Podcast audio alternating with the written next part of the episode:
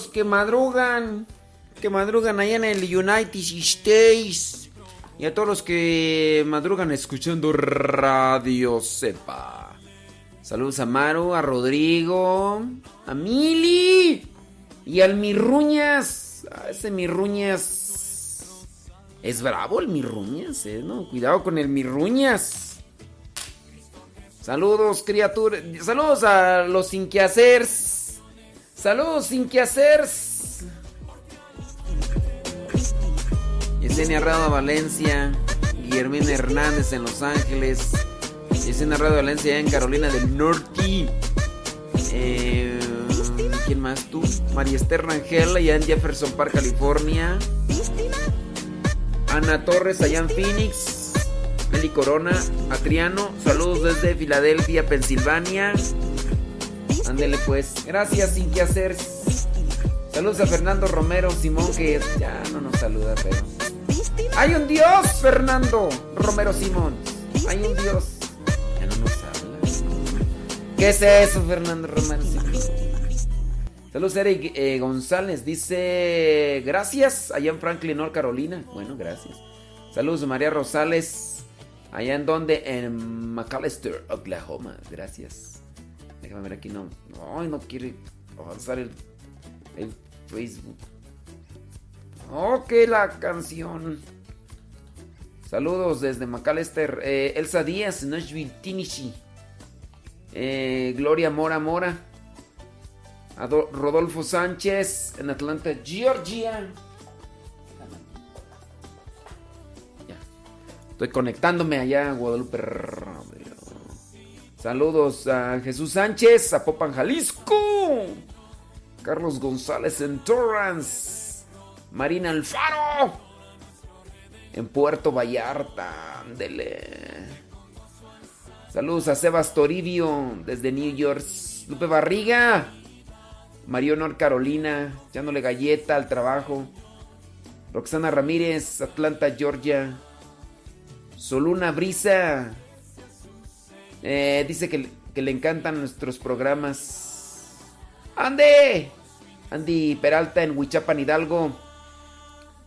Eh, Jesús misericordioso. Cuando tengan esos, eh, esos nombres ahí que no son de ustedes, díganos cómo se llaman.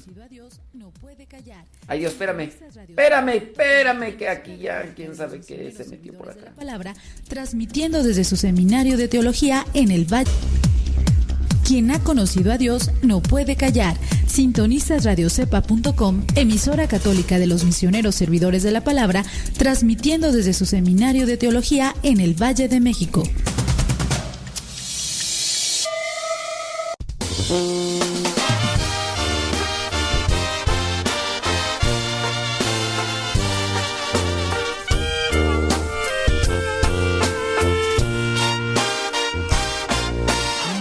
Siete días, nueve horas y cinco minutos. Ya cuento los segundos que me faltan por volverte a ver. Ya no puedo más, muero de ansias por estar contigo. No sé qué voy a hacer si tú me faltas, no quiero saber. Yo quiero estar contigo porque tú me haces sentirme se pone difícil, cuando las cosas no van tan bien. Yo quiero estar contigo, quiero alabarte cuando no te siento, estar contigo a cada momento, cuando lo amargo se convierte en miel. Yo quiero estar contigo.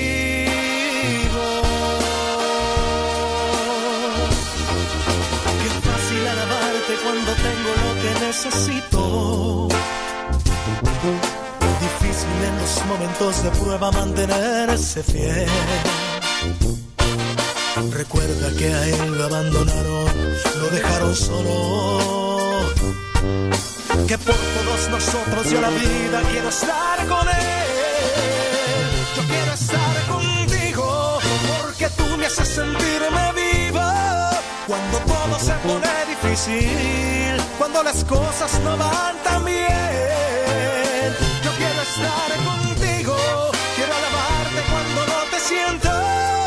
Estar contigo a cada momento, cuando lo amargo se convierte en miel. Un solo minuto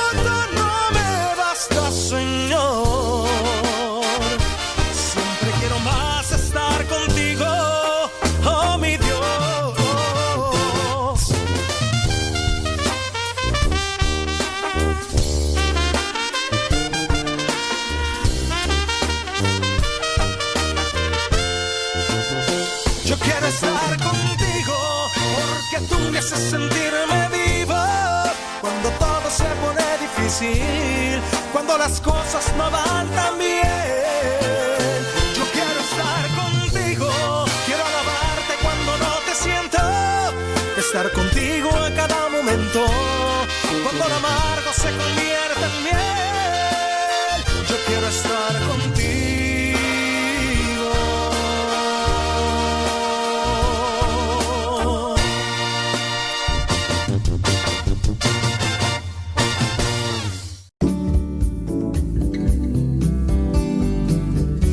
Días. Iniciamos nuestra jornada poniéndonos en manos de nuestro Creador.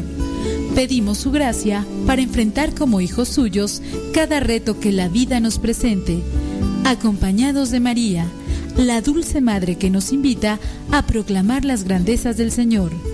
Camina con nosotros en radiocepa.com, emisora católica de los misioneros servidores de la palabra.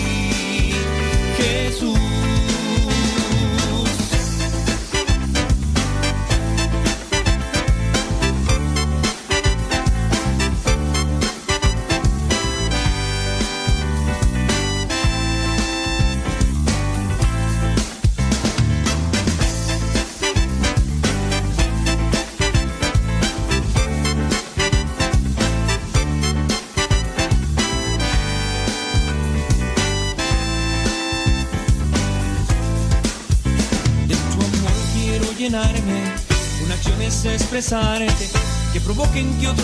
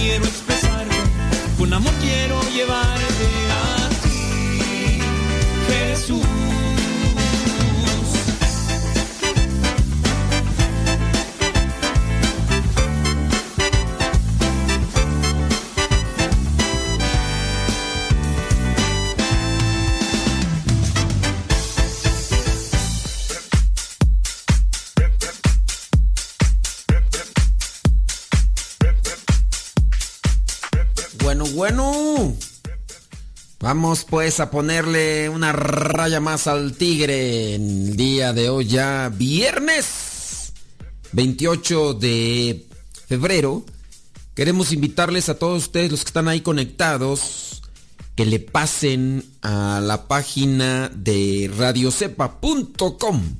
Ahí pueden hacer sus comentarios, aunque ya mire que, que pues un grupito es el único, porque no sé en qué acontece o cómo es que se da esto de que si yo me meto desde el celular, pareciera que es más complicado escribir, pero escuchar es sencillo. Si ustedes se meten, si ustedes se meten a radiocepa.com, acuérdense, es la página, no es la aplicación. Esto es para las personas que no tienen la aplicación. Si usted tiene la aplicación y ahí escucha Radio Cepa, no le mueva. No le mueva. Pero si ustedes dicen, pues es que yo no tengo la aplicación. Algunos dicen, no hay espacio en mi celular para descargar una aplicación. Bueno, entre ahí www.radiocepa.com radiocepa.com y ahí con su computadora o con su celular o su tableta ustedes pueden escuchar. Ya solamente entran y si no escuchan, le dan clic al botón amarillo con un triangulito azul y listo, calisto. Listo, calisto. ¿Sale? Y ahí ustedes los que ahorita están eh, en abstinencia de redes sociales durante esta cuaresma, pueden, pueden hacer ahí sus comentarios y no hay, no hay problema. Nosotros vamos a ir mirándolos por ahí.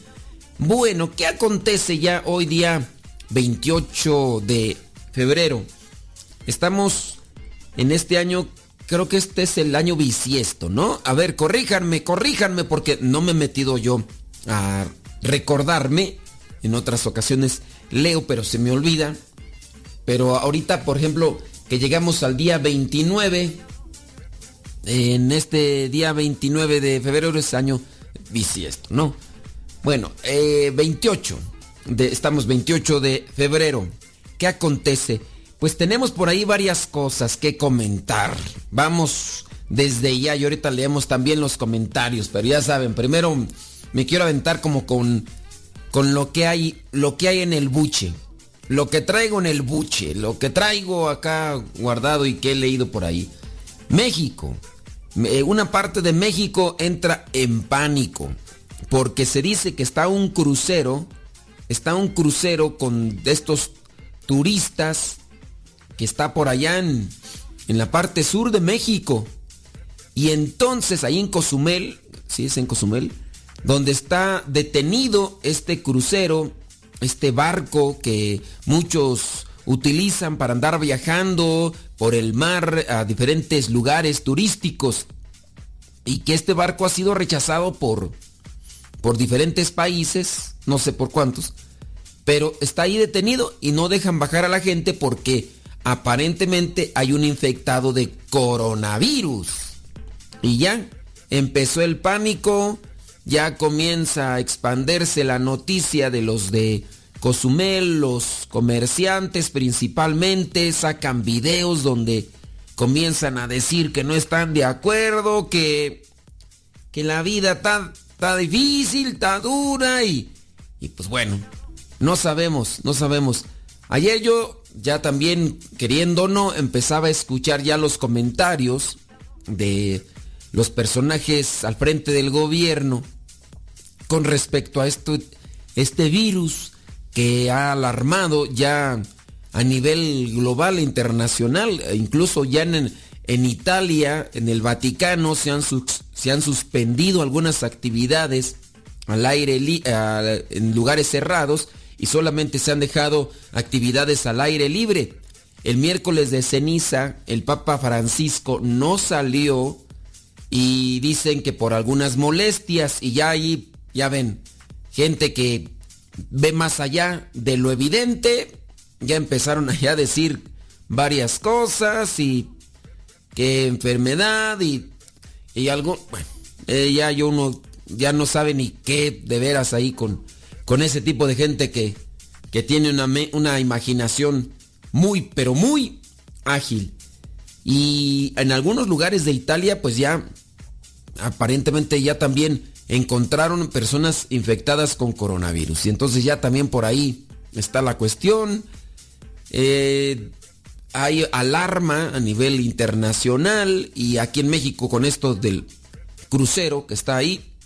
¿Qué va a suceder? Pues no lo sé, hay, hay este tipo de información muy limitada con respecto a, a esta enfermedad allá en China, donde supuestamente es donde se origina y hay cosas que se dicen y hay cosas que se exageran y uno a veces ya no sabe distinguir entre la verdad y tan complicado ahorita con estos medios electrónicos en los cuales uno encuentra información de todo y te empiezas a cuestionar, oye, si será cierto o no será cierto, es que lo miré publicado en el Facebook, como si fuera la fuente de la verdad.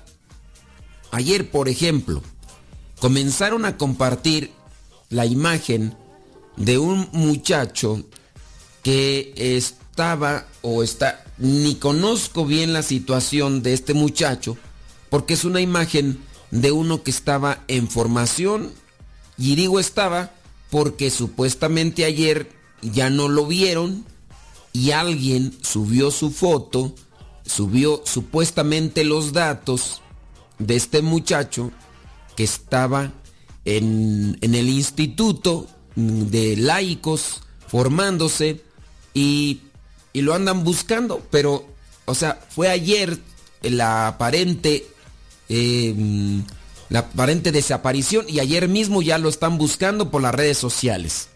Y me preguntan a mí que si yo sé, que si es verdad y yo, yo lo que les puedo decir, el encargado de los misioneros laicos, no ha dicho nada. y, no, y no dudo pues que le hayan ya preguntado. Y los, los superiores no dicen nada. Y yo no podría decir si yo no conozco a todos porque la verdad somos muchos. No conozco, a, no conozco a todas las religiosas de los misioneros heredores de la palabra. No, no las conozco. Tampoco conozco a todos los seminaristas. No conozco a los novicios, a todos no conozco a los postulantes, no conozco a los sacerdotes, podría decir que los he visto, pero a algunos de ellos no sé cómo se llaman. Y van a decir, pero ¿cómo? Pues sí, porque yo aquí estoy encerrado en este lugar y ciertamente ellos se están formando en otras casas y en ocasiones los veo en misa, en una misa en un día y pues termine esa misa y me tengo que regresar a mi misión y, ya. Entonces, pues sí, a, mí, menos, menos a los misioneros laicos que están en diferentes casas, que están en Chiapas, que están en Morelia, que están en Guadalajara, que están en Tijuana, que están en Monterrey, que están en Estados Unidos. ¿Los conozco a todos? No, no los conozco a todos. No, y si he visto algunos, a lo mejor de, los distingo de, de la cara, ni a las religiosas, muchas de ellas pues yo las veo y, las ubico, pero pues no sé cómo se llaman, es una verdad. Y me preguntan, e, es que apareció ahí en Facebook esta noticia, le digo, ¿cuál, ¿cuál es noticia para ti? No, pues esta que, que se desapareció este muchacho. Y yo les digo, en primera, ahí dice que se desapareció el 27 de febrero, en tal lugar. Eh, ¿A cómo estamos? Ayer, estamos a 27, le digo, bueno, pues primero los que están los que están preocupados por la desaparición y que están publicando esto deberían de investigar. Si es un muchacho que está en formación, es muy común que los muchachos que están en formación, algunos deciden irse a su casa y algunos no se van a su casa. Se ha sabido que algunos por vergüenza, porque les van a decir, no, es que no pudiste, es que se van con la novia o se van con la abuelita. pues los que están al, los que están más cercanos y están preocupados y que quién hizo esa publicación. No, pues quién sabe. Pues igual todavía si apareciera ahí en la página oficial de Misioneros Herederos de la Palabra, ahí sí ya es algo oficial. Pero aquí nadie sabe quién hizo ese diseño. Yo no sé quién sea ese muchacho. Apenas dice ahí que se desapareció el día 27. Yo no puedo decir si es verdad o es mentira. Pero lo que sí puedo decir es que no es correcto que el mismo día que se desapareció, horas después ya están haciendo una búsqueda virtual, así como que ya, es que ya agotamos todos los recursos de, búsqueda y, ya. Pues no. E incluso cuando uno va allá al, ¿cómo se llama? Civil, este, al ministerio al ministerio que tú, al ministerio público para interponer una denuncia o uno va con los federales, nos dicen tienen que esperar más de 24 horas, por lo menos 72 horas, agotar todos los recursos. Y sí, uno tiene que esperar. Alguien ayer me decía, uy, no, es que eso es drástico, eso es cruel. ¿Quién se va a esperar tres días? Le digo, yo sé que la desesperación te puede carcomer pero tienes que agotar todos los recursos de búsqueda. No te vaya a pasar como sucedió con aquella muchacha que comenzaron a buscarla porque supuestamente un taxi o uno de esos Ubers la había secuestrado y comenzaron a hacerle mala fama a la empresa o a los, a los taxistas. De por sí con ciertas cosas que eran verdad ya los traían y de repente por pues, los familiares empiezan a hacer la búsqueda virtual, se hace una cuestión ya ahora sí ya oficial por parte de los familiares y, andan ahí todos echándoseles encima a estas empresas y no sé si ustedes se acuerdan qué fue lo que pasó con, con esta muchacha, que al final de cuentas la muchacha andaba de parranda y luego se había ido creo que con la abuelita. Yo la verdad ya ni seguí bien ya no seguí bien la noticia, el hilo del, ya, el chisme, del chisme. Dije, no, ya, ya, porque la andaban buscando por aquí, por allá, se armó una polvadera en las redes sociales, casi ya para querer quemar a esas empresas que otra vez, feminicidios y, y la muchacha de parranda. Y bueno, tendrá sus razones, a lo mejor en su casa. Yo ya no seguí el chisme, pero pasó eso. Y acá igual. Y esto se los digo porque no sé, no sé, yo no podré decir, ah, es que van a decir, ay, pues entonces no sabes, deja que lo busquemos. No, es que también no es, no es correcto. Se desaparece el mismo día. ¿A las cuántas horas ya lo estás buscando por internet, haciendo publicaciones? No es correcto. Lo, lo más eh, correcto y sensato sería, a ver, este fulano se desapareció de aquí. Voy a hablarle a su mamá voy a hablarle a sus papás, voy a hablarle que ellos comiencen a buscar ahí con sus tíos. Pero la otra es, está en formación o este es misionero. Espérate un día, dos días y... No, tú exageras, pero... Miren, todavía fuera un niño de tres años, de dos años, ahí sí. niños de seis años, siete años, que ellos los pueden agarrar o, o los pueden, pero ya una persona la bregona, pues Uy, no, hombre, Dios mío, qué bueno que tú no fuiste, papá, porque imagínate con esa mentalidad que tienes. Es un muchacho grande ya de veintitantos años y tú, tú quieres que nos espere. No, hombre, no sé. Yo por lo que he platicado con algunos que trabajan en, la, en el federal, en la policía, eso es lo que me han comentado, que por lo menos uno tiene que esperar 72 horas. Y por lo mientras, cuando una persona se desaparece, buscar, tratar de trabajar en todos los recursos y formas que se tengan. Entonces hay que tener cuidado por lo de lo de este tipo de cosas. Mm, ¿En qué está? ya me desvié, yo traía algunas ideas ahí a compartir y, todo lo demás. Bueno, eso con respecto a lo que sale publicado ahí. Ah, sí es cierto, ya me acordé. La cuestión de lo que se nos dice y no se nos dice en internet con respecto a las verdades. a lo que realmente está aconteciendo, ya sea lo de los el virus, ya sea lo de allá lo de eh, estas cosas que, que, aparecen por ahí en China y, y por aquí por allá. ¿Qué será la verdad? No lo sabemos, no lo sabemos. En nuestro mundo está realmente agitado, personas que están eh, preocupadas por esto y lo otro, pero al mismo tiempo no sé, hay como que una contraposición.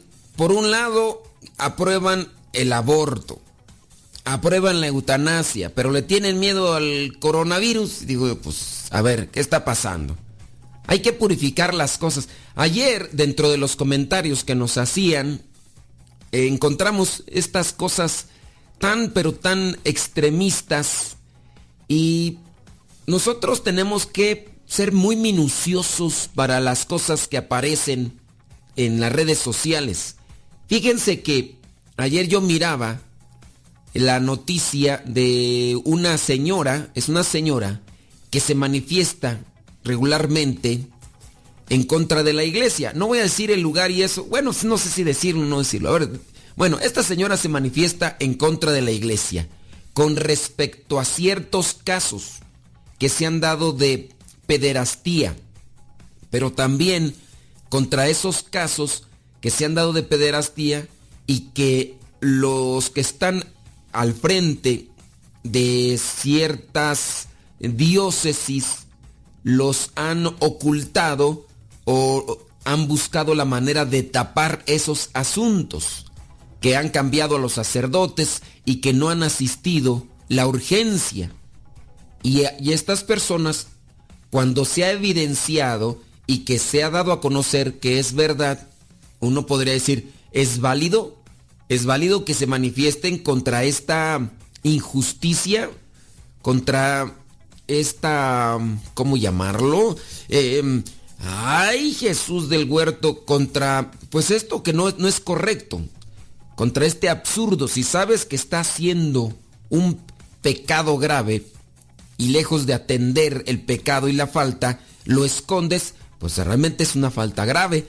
Y se ha dado a conocer que sí se ha dado encubrimiento por parte de algunos encargados de ciertas diócesis con respecto a ciertos sacerdotes. Y solamente lo que hacen es cambiarlos de parroquia. Y ahí está mal, sí está mal. No podemos decir, ah, está bien, no, está mal. Por ahí incluso dentro de los más buscados está un sacerdote de San Luis Potosí que incurrió en varios actos de pederastía y que ahorita pues es uno de los más buscados porque quién sabe cómo, pero se les escondió y se les escondió. Y, y así otros más, otros casos más que tendrán que asumir sus consecuencias de sus faltas. Bueno, esta mujer que se manifiesta en el Zócalo, por ahí en, de la Ciudad de México, ya lo estoy diciendo, ¿verdad? Se manifiesta en contra de ese tipo de cosas. Y también en contra de la iglesia en general y del, no sé si del Papa, pero también tiene ese tipo de manifestaciones. Obviamente, mm, ese tipo de manifestaciones no son aprobadas, no es creo la, la vía, pero creemos que sí se tiene que denunciar los abusos. Sí se tienen que denunciar los abusos, los pecados y las faltas en las que eh, caen ciertos, ciertos integrantes de la iglesia. Acuérdense que la iglesia la formamos los bautizados y dentro de los bautizados hay unos que estamos consagrados y quien incurre en una falta tendrá que asumir sus consecuencias y aquellos que han cometido estos pecados y faltas graves ah, te tienen que, tienen que pagar por, por sus faltas. Bueno, esta señora miraba yo que se manifestó diciendo, no hay que andar buscando un día sin mujeres, no hay que andar buscando un día sin hombres, no hay que, dice, lo que tenemos que buscar son los valores, Dentro de las cosas en las que yo no estoy de acuerdo a la mujer, algunas ya las he mencionado. Pero podemos decir que también hay que reconocer que si se ausentan las mujeres un día de su trabajo o de sus actividades diarias, es poco lo que se está haciendo para acabar con todas las injusticias, con todas las cosas malas. No es, pienso yo, la manera, aunque algunos dirán, algunos dirán, no, pero es una forma de manifestarse, de darse a conocer, pero no se está haciendo nada. Lo mismo que cuando decimos, ante la violencia vamos a poner más policías. A ver, la violencia viene a menos cuando se ponen policías. No. Lo único que se hace es que si yo coloco aquí más presencia policíaca, las ratas, los que se dedican a robar y asaltar, se van a ir para otro lado. Yo pongo aquí cámaras. Eh, eh, las, las cámaras de vigilancia van a acabar con, con los asaltos, con los robos. No, van a buscar otro lugar por donde meterse donde no haya cámaras o van a buscar la manera. No es la manera. Uno busque esos medios. Sí, tengo seguridad porque aquí está el policía, ya sé que aquí no me van a hacer nada. Por ese lado, uno podrá decir, momentáneamente uno tiene seguridades, pero no es atacar el problema de raíz no es buscar la solución a ese problema. Lo mismo en este caso, que, que vamos un día sin mujeres, un día sin hombres. No, lo que hay que hacer es cómo nuevamente regresar lo que ha hecho que se estén haciendo todo este tipo de actos atroces y nada probables. Violencia en contra de la mujer, violencia en contra de los niños, violencia en contra de los animales violencia en contra de los hombres también, porque es una realidad y está comprobado que los que más mueren son los hombres.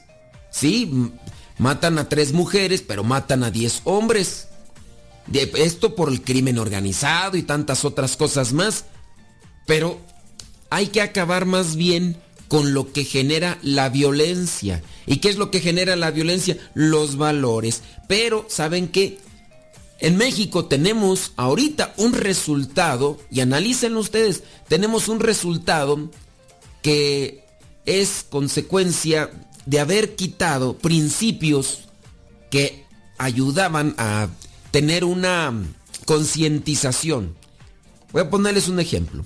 Hace mucho tiempo, un presidente de México quitó el civismo de la escuela federal no sé si ustedes saben qué es el civismo y los invito para que traten de, checar, traten de checar ustedes qué es el civismo en lo que vendría a ser el Google. ¿Qué es el civismo? Bueno, lo quitó un presidente. Ya no hay civismo. Bueno, ahora, ¿qué, qué, qué hay? Eh, también lo que se ha quitado en la en lo, a ver, espérame tantito, es que acá ya se me... Ah, ya se apagó esta computadora. La otra, la otra, la otra, en la que estoy acá. Bueno, lo que se ha quitado también en muchas escuelas son las bases de la filosofía. Antes se enseñaba filosofía y se quitaron las bases del razonamiento. No quiere decir que ahorita ya la gente no razona, pero antes tenían bases se estudiaba la lógica con base a una profundización, con base a una búsqueda del razonamiento. Y eso ya no está. E incluso en algunos lugares ya se ha quitado la, la filosofía como tal. Y la filosofía nos ayuda al buen pensar.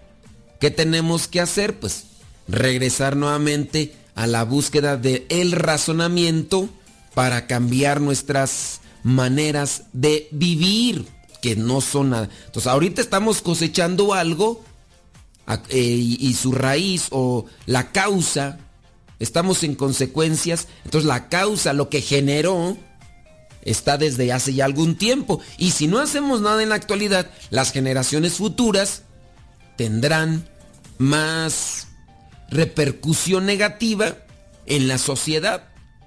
Eso es una realidad. Más ahorita con estas formas tan individualistas que se están fomentando a través de los dispositivos electrónicos. ¿Qué estamos haciendo para corregir un mal que ya se está cosechando y que sus causas están en hace 15, 20 años cuando comenzaron a, a quitar estos elementos que ayudan, como en el caso del civismo, como en el caso de las bases filosóficas. Muchos de nosotros nacimos, crecimos eh, en, en ambientes familiares con principios y con valores. Ahora muchos han crecido en ambientes que ya están muy distantes, donde el muchacho o la muchacha no creció con papá y con mamá.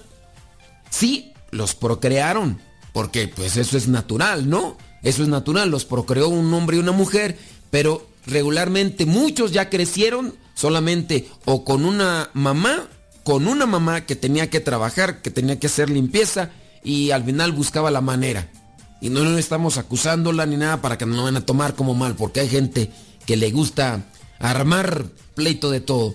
O algunos crecieron con los papás, son pocos casos, pero sí existen o algunos otros están creciendo con los abuelitos, porque como la mamá está soltera, digo, es, madre soltera, entonces lo que tienen que hacer es decir, irse a trabajar. ¿Y a quién le deja a los niños? A la abuelita. Pero la abuelita también tiene que hacer limpieza, tiene que ir para allá, tiene que ir para acá. Y entonces muchos están creciendo así con falta de amor, falta de atención, falta de cariño, porque para eso se necesitan los dos, papá y mamá. Y esas consecuencias pues van a ir dando, dándose poco a poco y pues yo considero, considero que lo que se está cosechando en la actualidad es un resultado de estas situaciones. Yo digo, en nuestros tiempos, en nuestros tiempos, muchos de nosotros crecimos en ambientes familiares donde respete a su tío, háblele de usted, a los mismos padrinos, bésele la mano, y al abuelito, bésele la mano, y no sea así, y no sea así. Entonces, nos fueron llevando por una vía de respeto. Claro, habrán sus excepciones, pero la mayoría de nosotros crecimos así, y el chanclazo y lo demás. Pero ¿qué pasó después? Que a lo mejor muchas cosas se salieron de las manos y ahora no las podemos controlar. Pero ustedes que nos están escuchando todavía tienen la oportunidad. Pero si no están en un medio viable para poderse organizar, poderles dar ese amor, ese cariño, ese tiempo a sus hijos, ellos crecerán ausentes y vacíos de todo aquello que les pueda impulsar a buscar lo mejor en la vida. Ese es mi comentario el día de hoy que me está gustando esto y no sé qué manera pudiera tener de repercusión. Y, ahí la dejo con esos puntos. Hay otras cosas más que pudiéramos comentar, pero ahí la dejamos eh, por el día de hoy. El día de ayer se me olvidó decir el santoral. El día de ayer se me olvidó decir el santoral. Y, y el día de hoy, pues, es día 28 de febrero no quisiera dejar pasar, además de que son poquitos, poquitos santos. Se presentan los santos el día de hoy, déjame ver aquí dice, conmemoración de los santos presbíteros, diáconos y otros muchos que en Alejandría en tiempo del emperador Galieno, al declararse una gravísima epidemia, fíjese hablando de epidemia, se entregaron al servicio de los enfermos hasta morir ellos mismos y por ello la piedad de los creyentes les consideró como mártires. ¿Quiénes eran estos santos presbíteros y diáconos que se entregaron al servicio? No lo dice aquí el martirologio. El martirologio no lo dice. Déjame checar a ver si por acá una de las páginas que regularmente mm, busco para lo de Santoral, tengo varias, pero mm, pues no, no, no, no, no lo dice. También la iglesia el día de hoy recuerda a San Román, que siguiendo los ejemplos de los monjes, primero abrazó la vida eremética, eremética, así se dice, y después fue padre de numerosos monjes. San Román. También la iglesia recuerda a las santas Mara y Sira, ellas vírgenes, que en Berea, en Siria, vivieron en un lugar estrecho y cerrado, sin techo, en un lugar así, pequeñito, cerrado y sin techo, recibiendo alimento necesario por una ventana y guardando silencio. Esto se hacía como una forma de sacrificio de penitencia para alcanzar purificación. Y también se tiene presente a San Ketu, San Oswaldo de Rochester. Bueno, San Oswaldo de Rochester es que dice aquí, en los años bisiestos, esto sería para el día 29 en su caso. Si, si no hay 29, entonces se dice el 28, pero como hoy hay 29, pues no. También, bueno, hay beatos por ahí, pero ya los beatos ya no los menciono porque... Santa Antonia de Florencia, a ver, esta no la mencioné, no, esta no la mencioné. Santa Antonia, bueno, es que aquí caemos en lo mismo. Si hay 29, entonces no se dice Santa Antonia de Florencia. Eh, y aquí está ya la cuestión de que si hay 29, entonces no se dicen los santos que aparecen aquí. Entonces para el 28, para el 29. Pero como si hay 29, eso lo dejamos para el día de mañana. Criaturas del Señor, bendecida al Señor. Ahí están los santos del día de hoy. Y ya vísperas de terminar este segundo mes del 2020. Yo les invito para que le den compartir ahí a la transmisión, echarle rayas al tigre. Y gracias a todos los que nos dejan sus comentarios en la página de radiocepa.com y a todos los que hacen el comentario ahí también en, en, el, en el Facebook y en el YouTube. Nada más para, para cerrar la cuestión. Mencioné el caso de esta señora que se manifiesta en contra de, aquellas, de aquellos casos de pederastia. Ahí es donde uno tiene que reflexionar porque de aquí se van a agarrar algunos para empezar a echar tierra. Miren, nosotros debemos de discernir.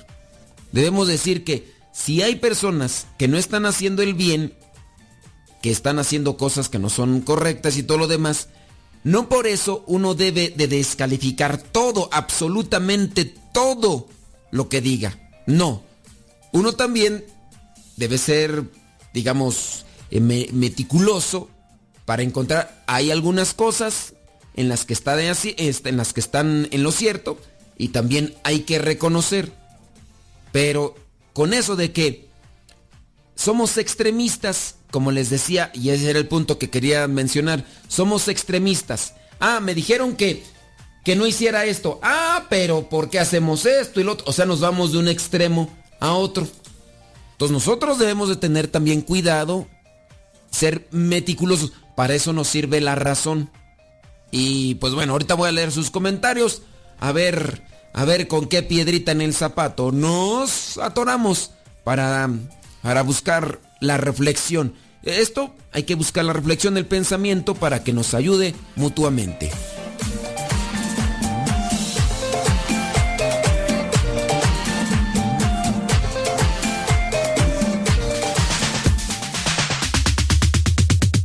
Si eres padre de familia, te invitamos a participar de este encuentro. Domingo 5 de abril. Domingo de Ramos. Participa del encuentro 10.000 padres de familia. De las 8 de la mañana a las 5 de la tarde. Habrá oración, predicación, confesiones, dinámicas y la Santa Misa. La temática dentro de este encuentro para padres de familia tiene la intención de iluminar, aconsejar, ayudar y apoyar a todos aquellos padres de familia que se encuentran en dificultades. Pero si tú no tienes dificultades, la temática que se estará compartiendo en este retiro podrá también darte un soporte para que tú puedas ayudar a otras personas. En este encuentro participan padres de familia de diferentes partes de todo México. No dejes pasar esta oportunidad y participa de este encuentro. 10.000 padres de familia familia. Próximo domingo de Ramos, 5 de abril, en el Centro Internacional de Espiritualidad Misionera, ubicado en Cuautitlán Izcalli, Estado de México. Para más informes, visita nuestra página radiocepa.com.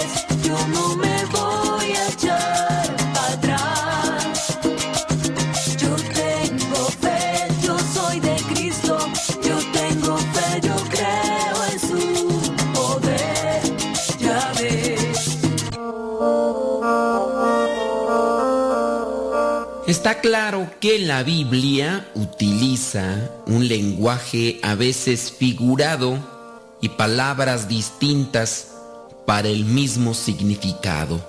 La palabra Dios es la más repetida lógicamente, puesto que todo se refiere a Él. Sin embargo, Dios tiene distintas palabras en la Biblia, como por ejemplo Mesías, Creador, Salvador, Señor, Cristo, Jesús, Todopoderoso, Espíritu Santo, Ser Supremo, Redentor, Hijo del Hombre, Hijo Unigénito y muchas. Por lo tanto, poder medir las veces que aparece Dios, hay que llegar a una aproximación. Y se puede decir que Dios en sus distintas acepciones aparece en la Biblia más de 12 mil veces. En concreto, así, lo que es la palabra Dios aparece 4.717 veces. Lo mismo podríamos decir de otras palabras, pues no solo hay que considerar la palabra en sí, sino sus distintas formas y usos. Así ocurre con la palabra diablo.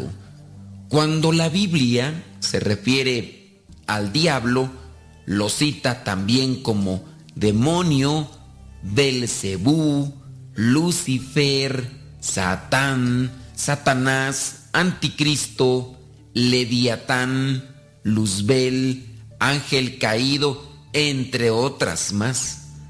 Algunos han dicho que el diablo no existe o que no existe el infierno. Y esto lo han dicho también algunos que se dicen cristianos. Dicen también que la Biblia no habla de ello. Eso solo lo pueden decir aquellos que no la han leído porque en los textos sagrados es citado el diablo en unas 120 veces, de las cuales 82 son como diablo o demonio. Y lo mismo comentan del infierno. Pero la pregunta es, ¿por qué la Biblia menciona 54 veces el infierno?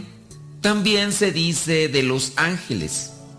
¿Puede negarse la existencia de los ángeles en la Biblia? Déjenme decirles que aparecen en 24 libros.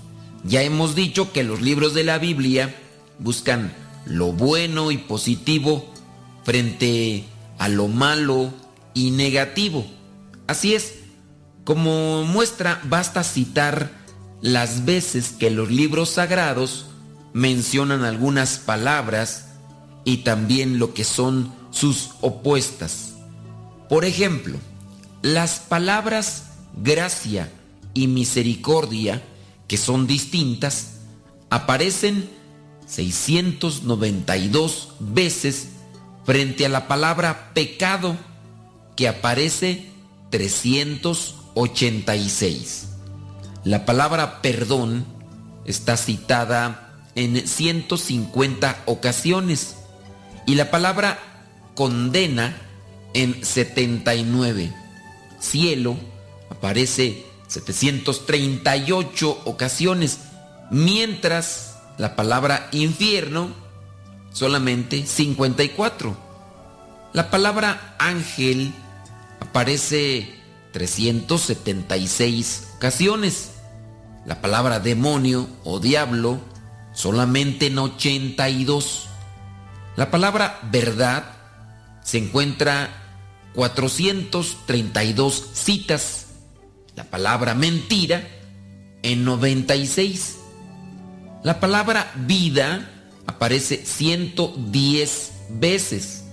La palabra muerte 18.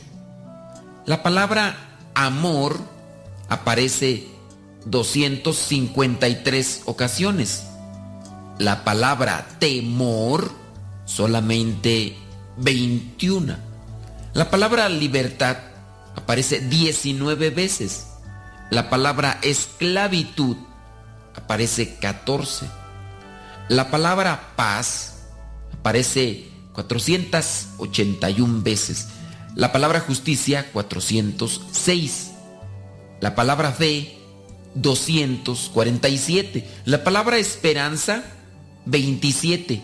La palabra confianza 51. La palabra fortaleza 36. La palabra castigo aparece 15.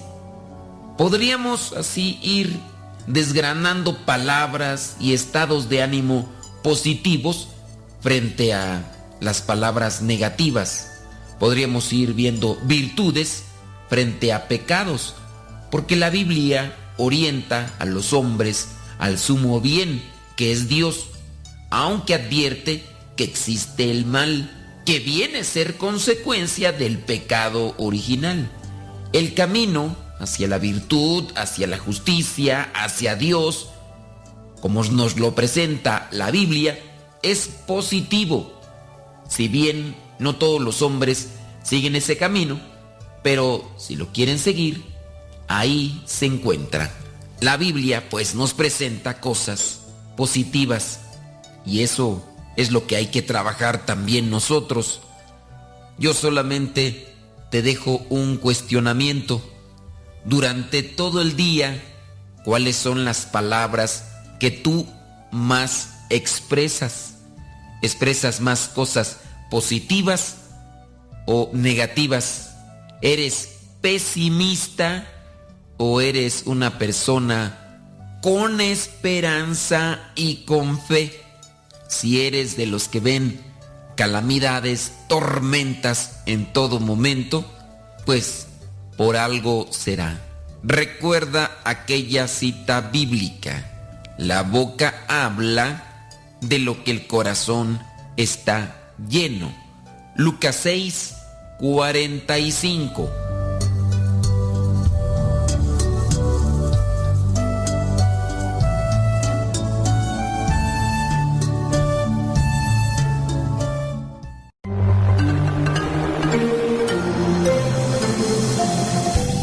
Sigan escuchando radiocepa.com, la estación de los misioneros servidores de la palabra.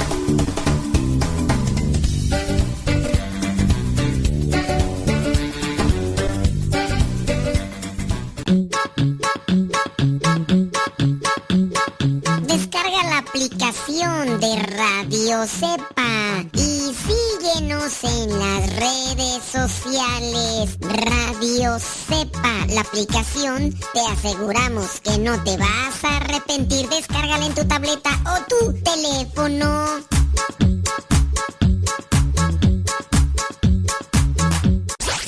radiocepa.com radiocepa.com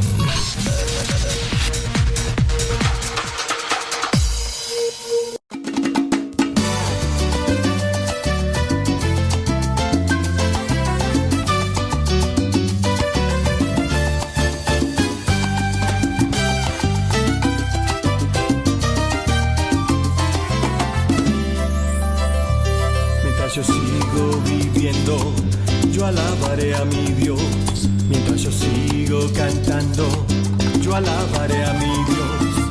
Mientras yo sigo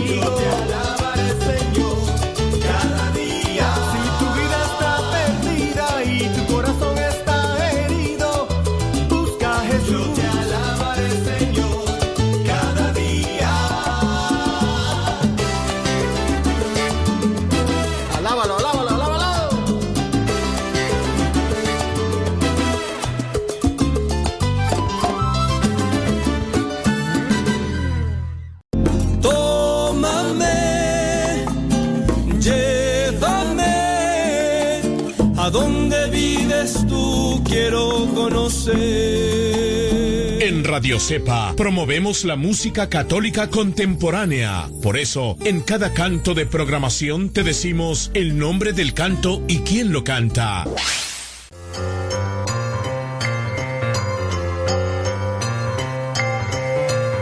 Vámonos con una pregunta bíblica y ahora sí pongan mucha, pero mucha atención. La pregunta es la siguiente. ¿Quién fue discípulo del rabino fariseo Gamaliel? Hay un rabino, un fariseo que aparece en la Biblia y se llama Gamaliel. Pero, ¿quién fue su discípulo? ¿Fue Pedro? ¿Fue Santiago? ¿O fue Pablo? ¿Quién fue discípulo de este rabino llamado Gamaliel? ¿Fue Pedro? ¿Fue Santiago? O fue Pablo.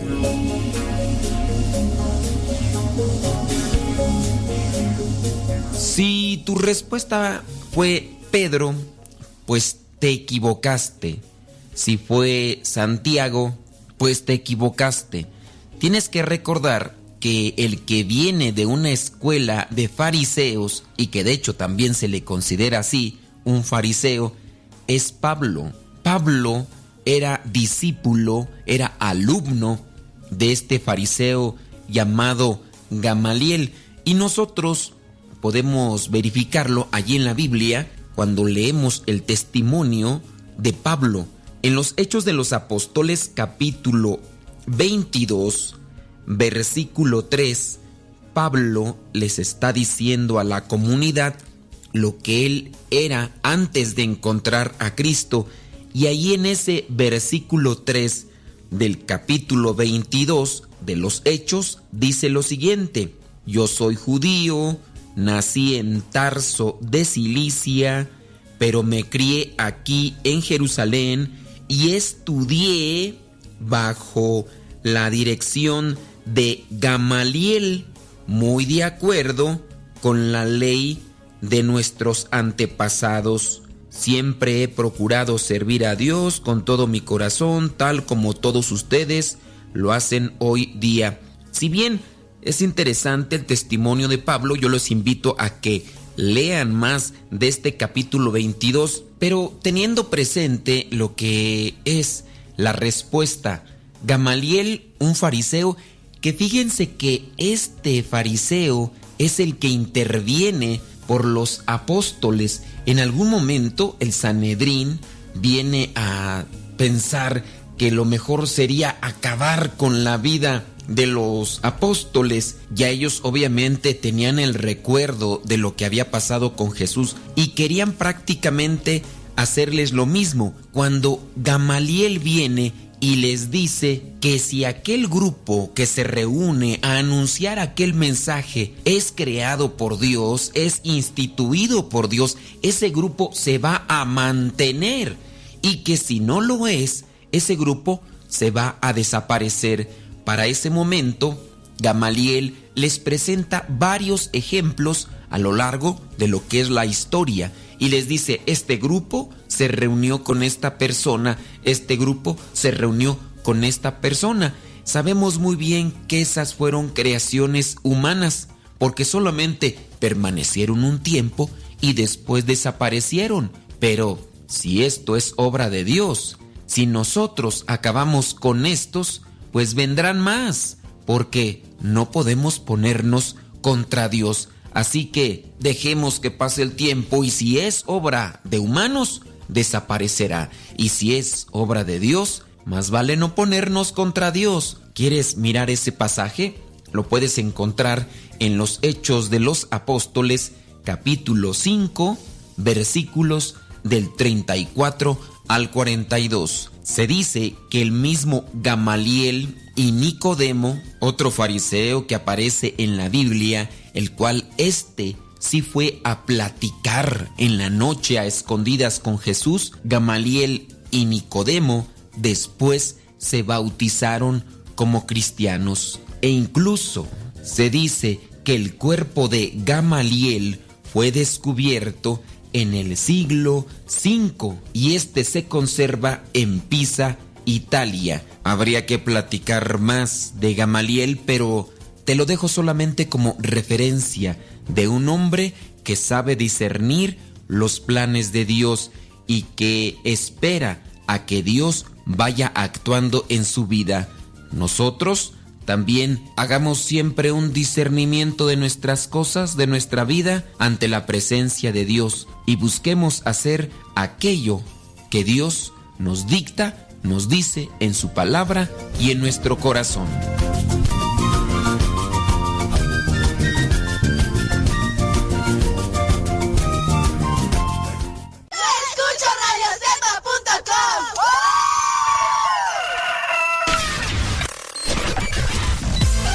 Comparte nuestras publicaciones de Facebook. para que más personas conozcan. Radio Cepa, una radio que forma e informa.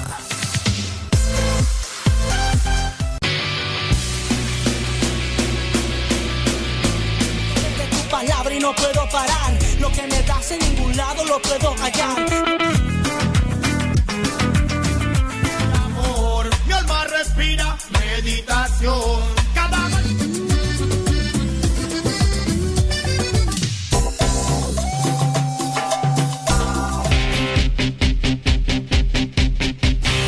En oración quiero pre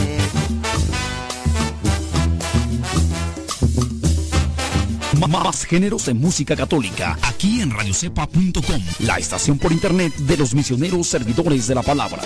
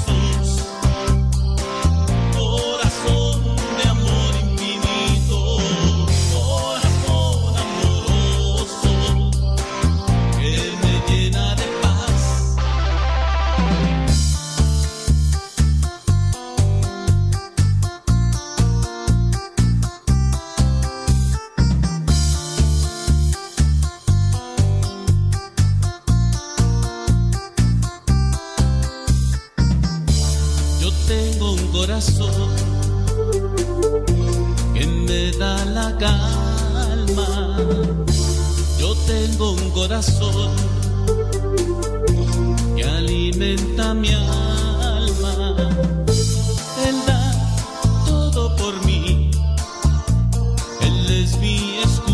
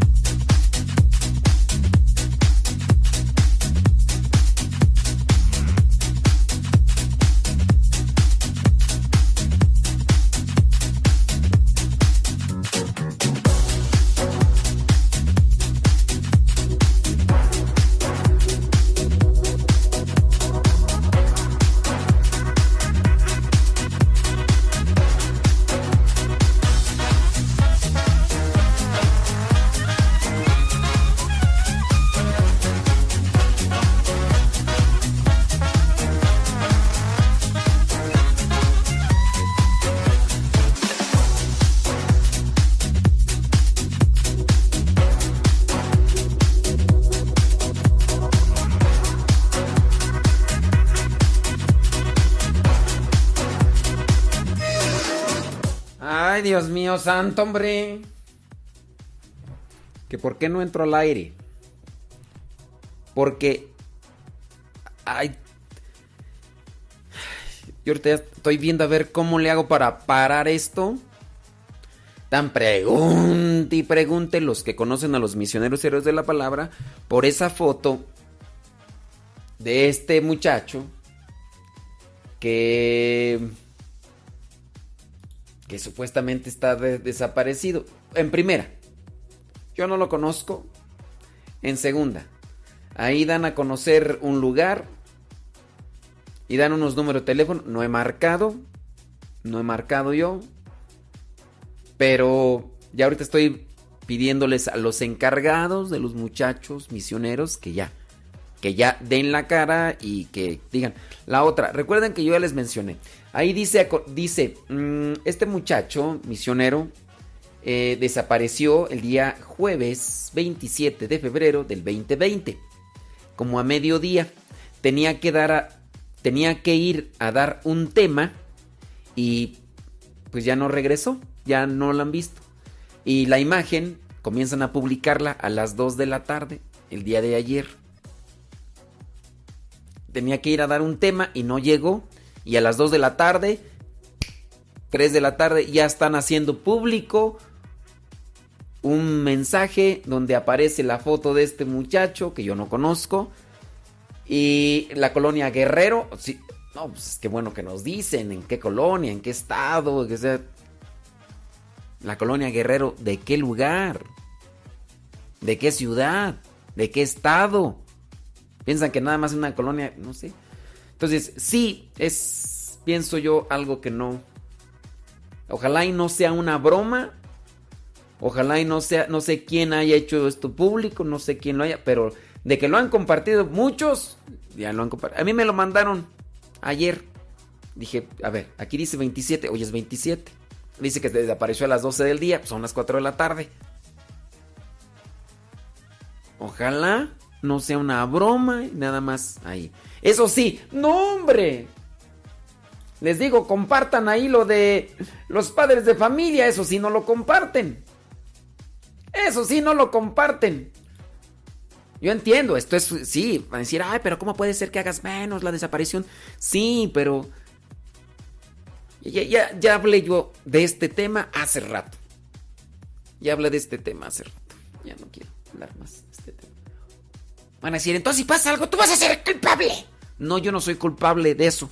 Solamente que uno, los que conocen a esa persona, tienen que investigar en todos los conocidos y contactos que tenía esa persona. Sus papás, sus hermanos, sus tíos, sus abuelos, la novia, si tenía novia. Pero ¿cómo va a tener novia si era misionero? Mm. A ver si no, pero bueno, vamos a ver qué, qué resulta. Y ya cuando se tenga ese tipo de cosas, pues vamos a ver qué sucede. Vamos a ver qué sucede. Pues qué dicen, ya, ahorita están compartiendo la noticia que ya, ya en la Ciudad de México ya hay un caso de coronavirus. Que ya hay un caso de coronavirus en la Ciudad de México. Y ya va a empezar el pánico y todo lo demás. Ah, entonces no quieres que nos... que tomemos precauciones. ¿Qué hacemos? ¿Yo qué hago de aquí, aquí donde estoy? Pues a ver. Pregunto yo. Mira, eh, están allá protestando. Viste, estoy viendo videos que están subiendo, protestando allá en Cozumel, ya con mascarillas, ya todo. Unas señoras ahí en. Están exponiendo ahí unas señoras que se están haciendo populares, ¿verdad? Por. Por la manera tan ofuscada en la que están reclamando que no se bajan. ¡Que no se bajan! Ay, Dios. ¿Qué vamos a hacer? ¿Qué vamos a hacer? Dicen que es en Chilpancingo Guerrero. Pero les digo, no, no es conveniente que apenas a una dos horas de desaparecida una persona porque no llegó. Digo desaparecida en el sentido, no se sabe. Porque una cosa, yo puedo decir, esta persona está desaparecida, pues sí, pero... No, no es conveniente que Oye, es que tenía que estar aquí hace una hora y lo voy a publicar. Digo, hay que buscar en todos los... Nos queda rezar. Nos queda rezar y portarnos bien. Porque de uno o de otra manera nos va a cargar el payaso. Unos van a morir de una cosa, otros van a morir de otra, otros vamos a morir de una manera. A ver, los que andan enchilados con su gente, con sus familiares, ya. A, a- a- arréglense. Arréglense. Ya. Déjense de andar con sus niñerías. Hay que. Andan enojados por cosas. Ya, ya. Nos vamos a morir todos. Todos nos vamos a morir. No sé quién se va a morir primero, pero todos nos vamos a morir. De una o de otra manera, pero nos vamos a morir. Entonces, que la ciencia se enfoque en buscar la...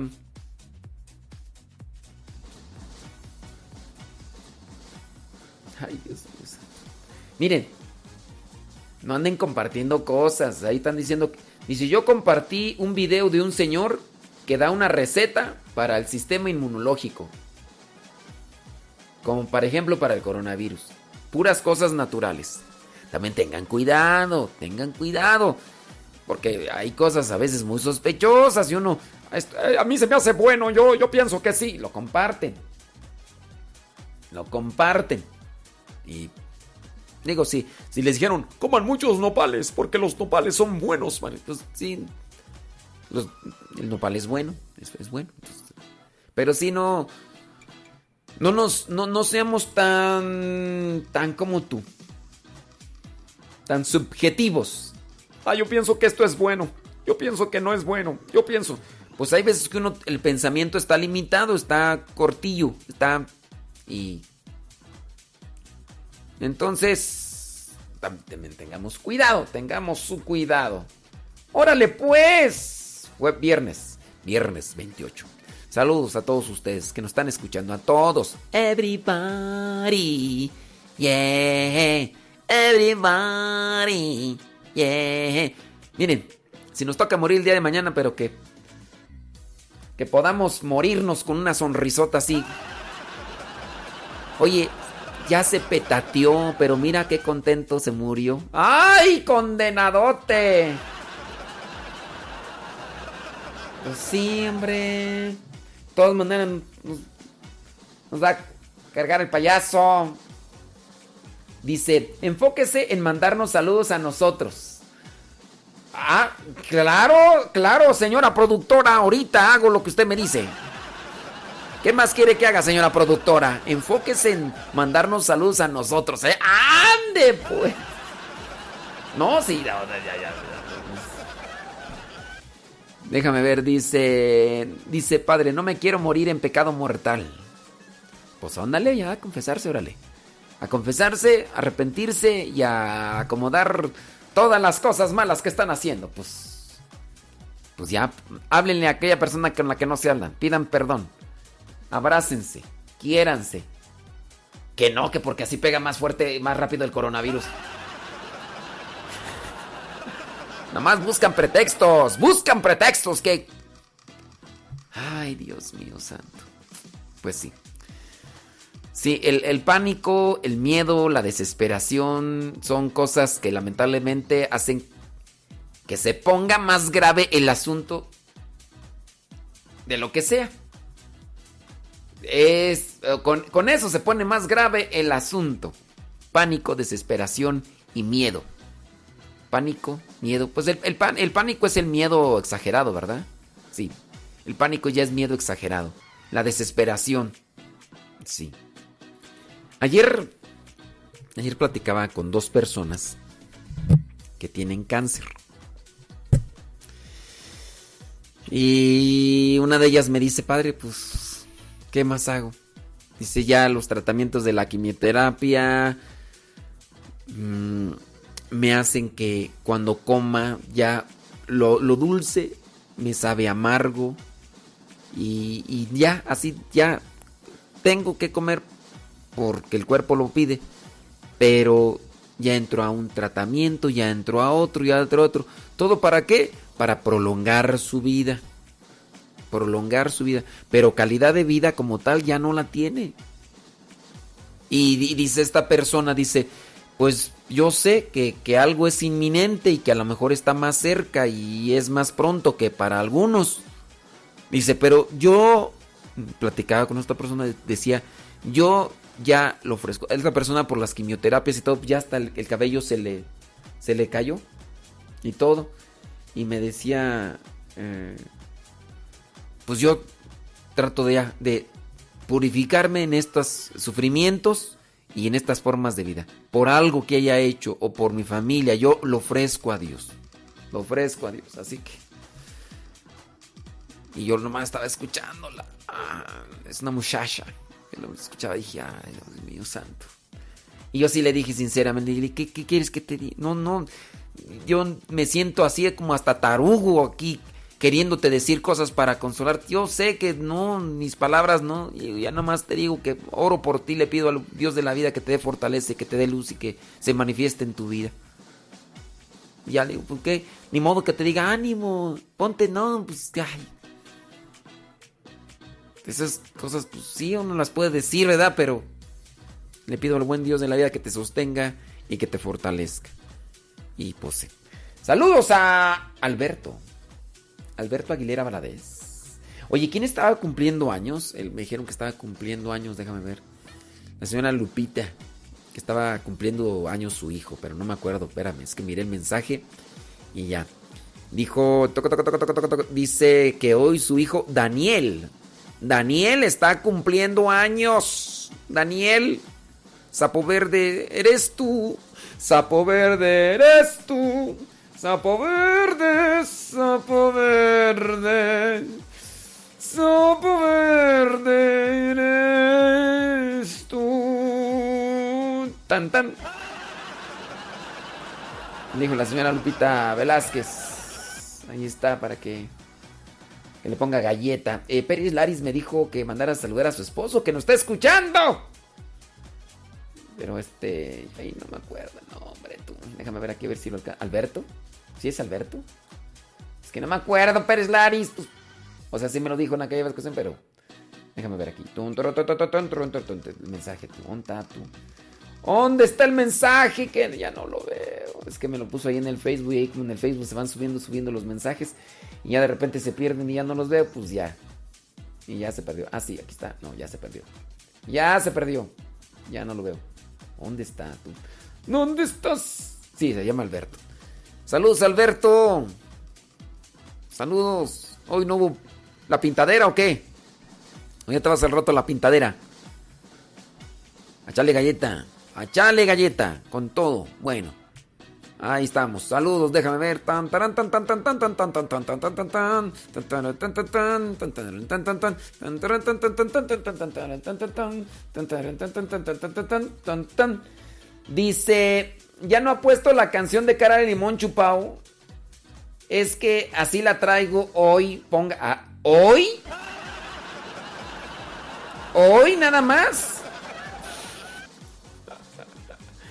Hoy, no hombre, pues sí. Dice, la productora pide que ponga unas rolas buenas. La de Piénsalo bien, de Alex Lora. Ni se llama Piénsalo bien, productora chafa. ¡Ay, productora chafa que tengo! Se llama Menos Mal, productora chafa. Productora piratilla. Y además esa rola ya no la puedo poner. Porque ahorita no la puedo poner porque como estoy transmitiendo ahí por el YouTube y por el Facebook. Entonces, eh, como ya la registraron, entonces en cuanto la pongo, luego, luego me aparece ahí que ya. Ya, entonces me están poniendo ahí infracción. Entonces, productora chafa. Déjeme decirle que se llama Menos Mal, no piénsalo bien. Y ya no la puedo poner, ¿ok? Ándele pues. Ándele pues. Sí, póngase al tiro, póngase al tiro, porque si así. Así anda ahí en la casa. Ay, Dios mío santo. Pero sí, ya tiene rato que no he puesto esa de limón chupado, ¿verdad? Dice. Dice, yo la entiendo. Yo nada más tuve radiación, pero igual es preocupante y yo hago oración por este cáncer. Ahí mm, muchas mujeres con cáncer de mama. Bueno, pues pedimos a Dios en nuestra oración. Y sí, me comentaron también de un señor, no quiero decir su nombre eh, también, pero no sé, igual si no nos escucha o no. Una persona muy conocida eh, mm, de mi parte, una persona muy cercana y que le conozco desde el año 1999. También es una persona conocida y querida. Y ayer, ayer, pues ya me dijeron que tiene cáncer de próstata. Y me duele pues en el corazón porque son cosas que ya nos ponen las intermitentes. Son enfermedades intermitentes que nos dicen ya. O sea, sabemos que es algo seguro el acabarse en la vida, pero pues ya cuando llega una de esas enfermedades como la del cáncer, pues ya es las intermitentes. Y de repente se acelera, se detiene, se va y... Y pues, pero sí es algo que, bueno, vamos a, a ponerlo. Y hoy ya en, en misa, pues sí, ya hoy tengo presente las personas que, que conozco y que digo, pues, dicen, ponga música, porque así se duerme mucho. y sí, a ver, ¿quién sería este señor que me mandó ese mensaje que quedó así? Ponga música, porque pues así se duerme mucho. Ay, Dios mío, al mal tiempo, buena cara y mucha oración. ¿De qué nos sirve andar con nuestra cara de preocupación si no se solucionan las cosas? A ver, déjame ver cómo se llama. Estoy buscando la canción. ¿Cómo se llama esa canción de lo alto?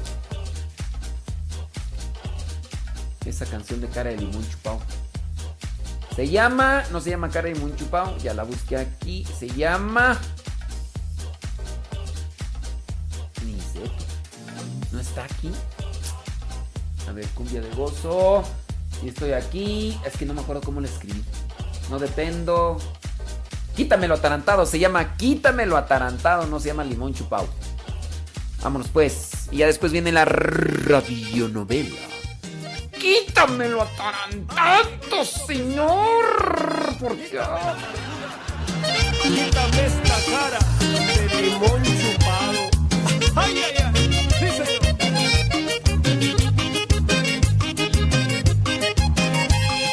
Cristo resucitado, quítame lo atarantado, quítame esta cara de limón chupado. Cristo resucitado, quítame lo atarantado, quítame esta cara de limón chupado. Que la luz de tu resurrección ilumine mi vida y alumbre mi corazón. Ilumine mi vida y alumbre mi corazón. Cristo resucitado, quítame lo atarantado, quítame esta cara de limón chupado. Cristo resucitado, quítame lo atarantado, quítame esta cara de limón chupado. Mi Señor, sana mi depresión, llévate mi amargura, dame tu gozo, Señor. Llévate mi amargura, dame tu gozo, Señor.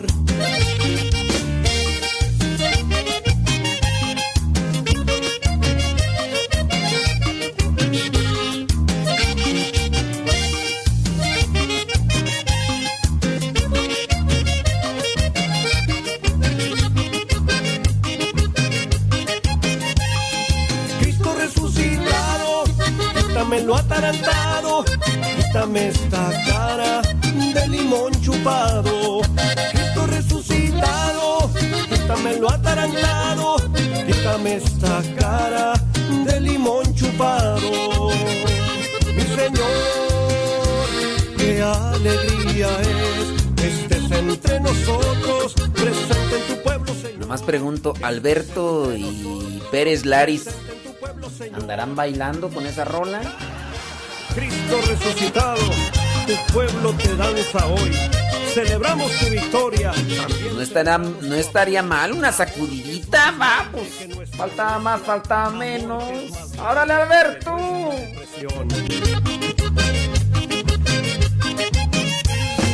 Cristo resucitado, quítanos lo atarantado, quítanos esta cara de limón chupado. Cristo resucitado, quítanos lo atarantado, quítanos esta cara de limón chupado.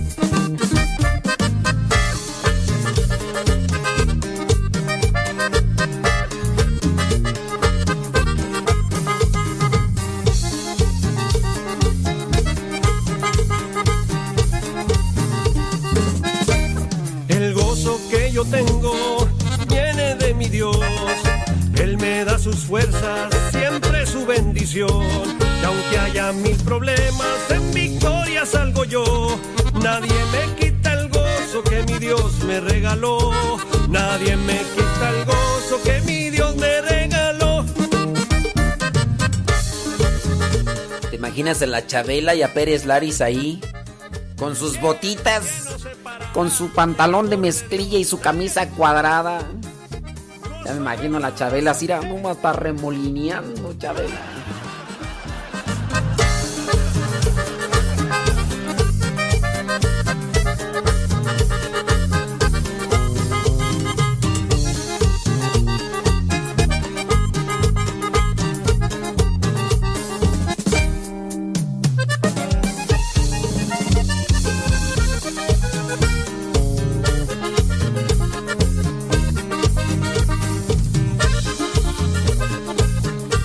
Melquiades hasta Querétaro. Dilia Tobar Machado, Venezuela, Caracas, Venezuela, saludos.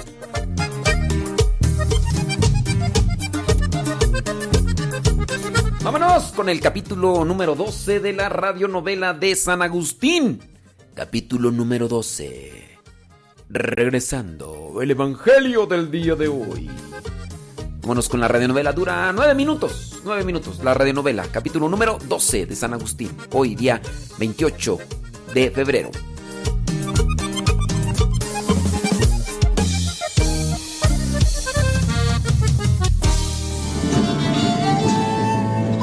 Peregrino, sigue en camino. No porque de vez en cuando se me vaya la señal de este aparato, nos vamos a quedar aquí, sentados, esperando a que funcione. La vida sigue y es nuestra responsabilidad hallarla. Mira qué bien, ya está sonando de nuevo. Agustín está hablando con Juanico, el joven enamorado.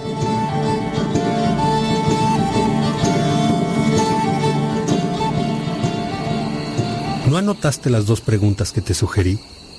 La primera, si no mal recuerdo, es ¿qué cosa me gusta al estar con ella? ¿Me gusta ella o lo que hago con ella? Ahora sí no entiendo nada. ¿Estamos hablando de las confesiones tuyas, querido Agustín, o de las confesiones del formando Juanico? Que para la absolución basta un sacerdote aquí. No es necesario que se confiese delante de los dos. ¿O sí? Estamos hablando de la vida, Juanico y yo, delante de ti y contigo, Alipio. Pregunta al formando si quiere que estés con nosotros en esta charla. ¿Quieres, hijo? Sí, padre Alipio. Todos saben que tú naciste con el don del celibato, y yo, por lo visto, no sé muy bien lo que eso vale. Me quedo entonces. Y recomiendo comenzar por dar respuesta a las cinco preguntas que has leído. Las de nuestro padre Agustín serán tema de otra noche. Padre, lo vas a invitar a escuchar cuando hables de tu mujer y tu hijo, ¿verdad? Porque si vamos a meternos en el tema del amor, no bastará que le ayude con lo que sé yo del celibato. Será importante que le compartas tu experiencia con el romance y el amor de tu mujer. Mis recuerdos están vivos y se me desgarra el alma todavía, Lipio. Padre Agustín, ¿tienes mujer? Nadie tiene ni mujer ni hombre, hijo mío. Se es esposo de o esposa de. Pero tener, tener, como diciendo poseer, eso es imposible. Tanto ellas como nosotros tenemos dueño. Y nadie puede tener a otra persona. De eso hablaremos otro día, por favor. Alipio ha dicho bien. Dictaré esa parte de mi vida y estarás presente. Ahora, las preguntas de esta noche. No hay mejor modo de conocerse a uno mismo que con una enorme lista de preguntas. Y apenas nos has dicho cinco de la enorme lista que harás mientras escuches a Agustín confesarse en las siguientes noches. ¿Nos las lees nuevamente, Juanico? Sí, padre Alipio. ¿Por qué me gustaba tanto la escuela? ¿Por qué me bastaba un amigo? ¿Por qué hasta ahora me he atrevido a romper una regla? ¿Me atreví a romperla o sencillamente la rompí sin pensar en ello? ¿Por qué lo prohibido se nos antoja? ¿Por qué te gustaba tanto la escuela, hijo? Porque me gusta la paz. Y sabía que aprendiendo lo que los maestros enseñan, ellos estarían en paz conmigo. Detesto la violencia, padre Agustín. Eh, ¿No había algo de miedo en eso? Sí, claro. Tenía miedo a la violencia. A ver, anota que estudiabas por miedo a la violencia. Y luego hazte otra pregunta. ¿Aprendí algo movido por el miedo a la violencia? Agustín, el formando ya nos dijo antes que aprendió griego y todo lo que enseñaban en la escuela. Eso está bien, Alipio. Pero no sabemos si el formando será formador o profesor algún día. ¿Acaso quieres que sus discípulos aprendan por miedo y no por amor al conocimiento para entender mejor la vida? Ya entiendo, Agustín. Se trata de que el formando se forme como buen profesor. Y cuando enseñe, no pierda de vista la importancia de fomentar el amor al estudio, para conocer las cosas de la vida y entenderla mejor. Eso va con nuestro espíritu. Tú has dicho siempre, conocer para amar y amar para conocer. ¿Qué es eso, Padre Alipio? Pues que todo lo que conoces lo has de conocer por amor, pero no por amor al conocimiento en sí mismo, sino porque al conocer algo nuevo entiendes y amas más la vida que Dios te ha dado, ¿comprendes? Perfectamente, Padre Alipio. Ahora entiendo por qué he tenido que anotar que estudiaba por miedo a la violencia. Si algún día me toca enseñar algo a alguien, quiero que aprenda por amor, es decir, para amar. Porque está claro que al entender la vida, uno la ama y la vive con amor. Pienso que quizá no solo el aprender, sino muchas cosas más las he hecho por miedo. Miedo a violentar a alguien, miedo a desagradar a mis padres, miedo, miedo desde la infancia. Ahora, anota en tu lista de preguntas. ¿Qué de lo que hago en el convento lo hago por miedo a la violencia? Y mejor aún, ¿llegué al convento por miedo a algo o a alguien? Después contestarás eso. Ahora vamos con la siguiente pregunta que has anotado al escucharme. ¿Por qué te bastaba un amigo? ¿Lo sabes, Juanico? ¿Por qué me bastaba un amigo? Porque muchos amigos me daban miedo. Había unos sonsacadores que siempre querían hacer el mal al vecino o ir a los espectáculos. Yo hubiera sido de esos amigos con los que tú no querías juntarte. Lo entiendo y me duele. ¿Tenías claro lo que era bueno y lo que era malo, hijo? Tenía claro lo que yo sentía, padre Agustín. Sentía miedo. Sentía un rechazo total a las acciones feas o contrarias a la paz. Identificaba claramente los peligros. Me parecía peligroso todo lo que rompiera la armonía. Hijo mío, me conmueve mucho que lo tuvieses tan claro desde niño. Mi hijo Adeodato era así como te describes. Alipio, ¿puedes ayudar al formando a responder las siguientes preguntas? ¿Por qué hasta ahora se atreve a romper una regla? ¿Se atrevió a romperla o sencillamente la rompió sin pensar en ello? ¿Por qué lo prohibido se nos antoja? Toma, Agustín. Te hará bien beber un poco de agua. Ah, gracias, hermano. Qué bueno es compartir contigo esta charla. Bendito Dios que no olvido. Los recuerdos son presentes en la memoria. Y aunque esa parte de mi vida me duele, la confieso para que se reconozca que Dios es mi salud y otros se atrevan a salir del oscuro barranco al que los llevó la soberbia. Lo sé, hermano. Padre Agustín, si prefieres mañana seguimos esta charla. Mi respuesta a las tres preguntas que faltan es muy sencilla. Me atreví a romper la regla porque no tuve miedo de conocer a la chica para amarla. Es la primera vez que no actué con miedo en toda mi vida, Padre Agustín. Me pediste que anotara otra pregunta. ¿Llegué al convento por miedo a algo o a alguien? Sí. Llegué por miedo a decepcionar a mis padres. Hijo, eres muy valiente. Te pido que te quedes ahora unos días para que estés aquí por amor y no por miedo. Me hará mucho bien que sigas escuchando mis confesiones. ¿Quieres que me integre a la comunidad? Sí, hijo, eso quiero. Amar a una chica o conocerla para amarla todavía no es la respuesta definitiva a las preguntas de la vida. Te quedarás en comunidad un tiempo breve y todo lo que aquí aprendas será solo por amor y para amar. ¿Está claro, Juanico? Muy bien, Padre Alipio, lo entiendo. Gracias, Padre Agustín. Es un regalo de Dios estar con ustedes. ¿Me integro a las actividades de la comunidad a partir de mañana? Hoy quiero verte en el rezo de completas. Termina tus peras, que no te hemos dejado comerlas a gusto. Y nos vemos más tarde en la capilla. Gracias, Padre Agustín. Me voy a mis deberes. Hasta luego, Alipio. Yo me voy a descansar un rato, si es que no me trae algo el mensajero. Los donatistas siguen con esa actitud sectaria.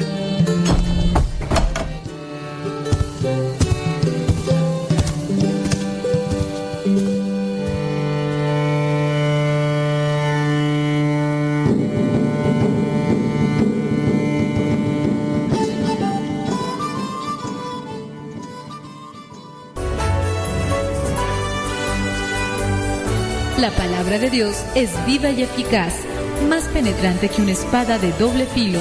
Síguela a través de radiocepa.com.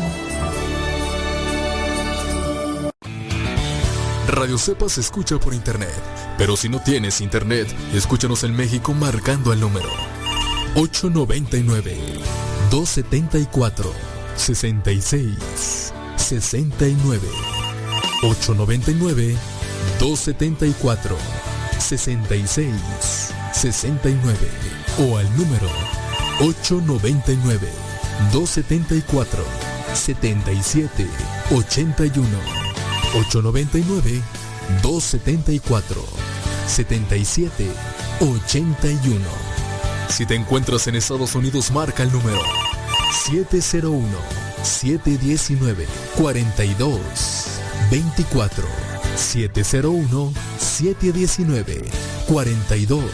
24 701 719 42 24 o marca el número 712 775 82 80 712 775 82 80 radiocepa.com México necesita de más. www.radiocepa.com transmite desde el Seminario de Teología de los Misioneros Servidores de la Palabra, ubicado en Texcoco, Estado de México.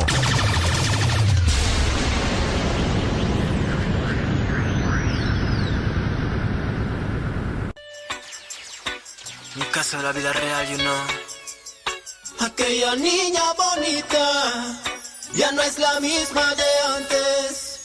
Aquella chica bonita pensó que no había salida y el Señor la escuchó.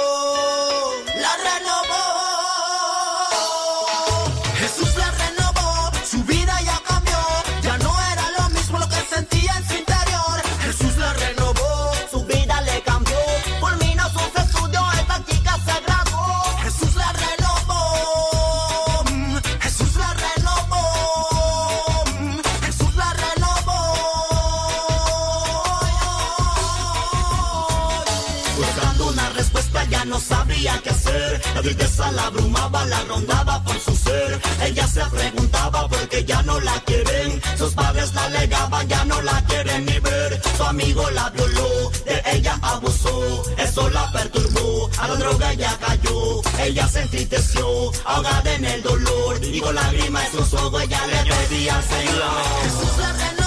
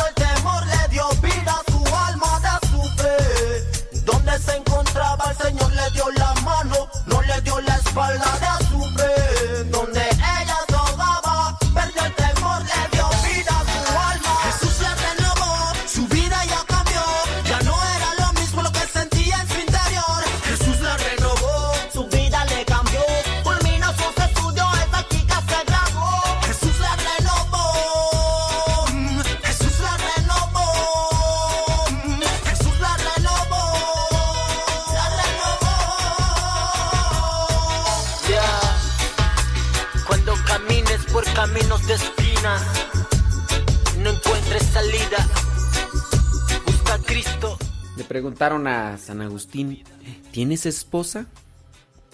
No se puede decir que tienes, porque el tener es algo que te pertenece y del cual puedes hacer uso como tú quieras.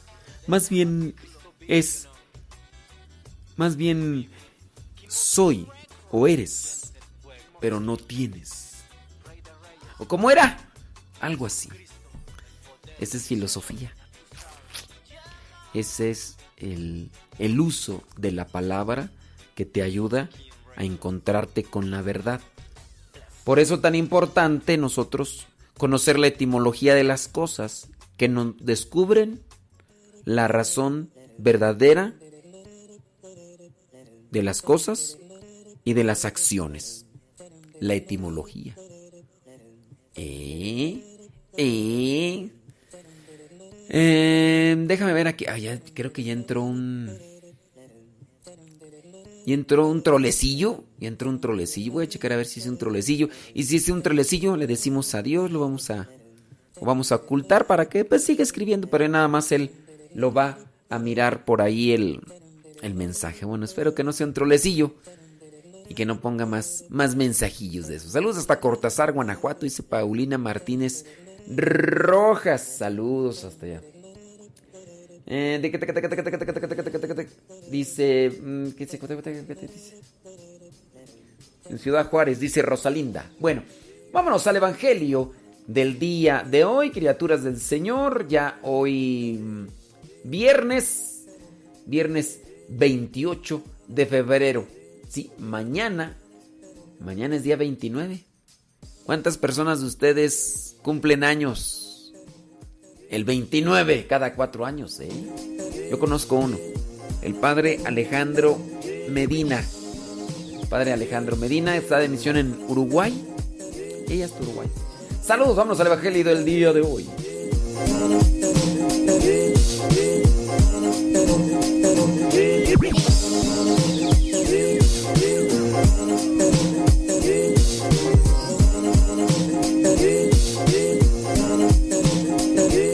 Están cumpliendo 29 años de casados, dice José Valpuesta y su esposa Leticia Alcántar Calderón. Felicidades, sigan adelante, caminante.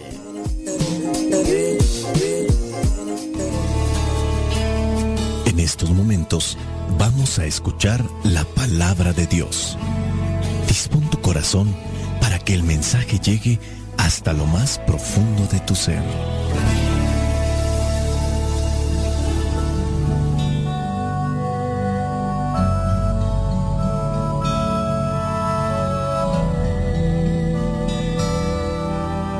La lectura que la iglesia nos propone para el día de hoy corresponde a Mateo capítulo 9 versículos del 14 al 15.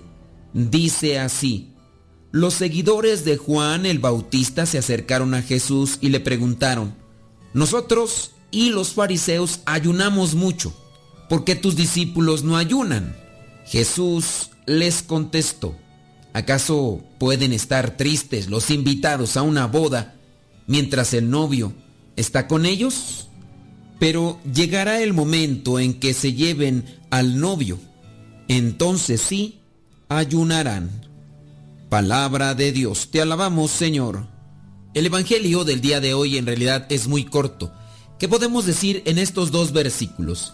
Primero, durante toda la semana, el día domingo como tal, la iglesia propone que no se haga ayuno el día domingo, día en el que recordamos la resurrección del Señor, día en que también recordamos lo que es la venida del Espíritu Santo, día en el que recordamos las veces que Jesucristo se apareció ante sus apóstoles después de la resurrección. El domingo pues es día de fiesta, día de celebración.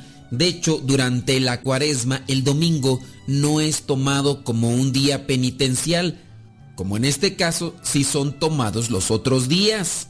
Las prácticas religiosas, las prácticas cristianas deben de tener un objetivo, una meta para poderlas desarrollar con, con autenticidad, pero también con un propósito para alcanzar. No debe de ayunarse solamente por costumbre o por tradición familiar, cultural o en su caso religiosa. Si bien la iglesia estipula dos días para ayunar, miércoles de ceniza y viernes santo, nosotros debemos de concebir esos dos días para que sean de provecho. Aparte de esos dos días, nosotros también podemos escoger cualquier otro día, como menciono, no tomando en cuenta el domingo para ayunar. Puede ser cualquier otro día. En su caso, se adopta también lo que es el viernes penitencial. Alguien me preguntaba, ¿por qué el viernes? Se recuerda en un viernes porque Jesús carga con la cruz. Día de penitencia, también día de sacrificio, día de mortificación. En la iglesia se toma así el viernes como un viernes penitencial. El derecho canónico establece que todos los viernes del año deben de ser penitenciales con la práctica de la abstinencia. Hablando de la abstinencia de la carne, mortificar el cuerpo, sacrificio. Jesucristo dentro de lo que son los requisitos para ser verdaderamente cristiano, dice, olvídese de sí mismo, cargue con su cruz de cada día y sígame.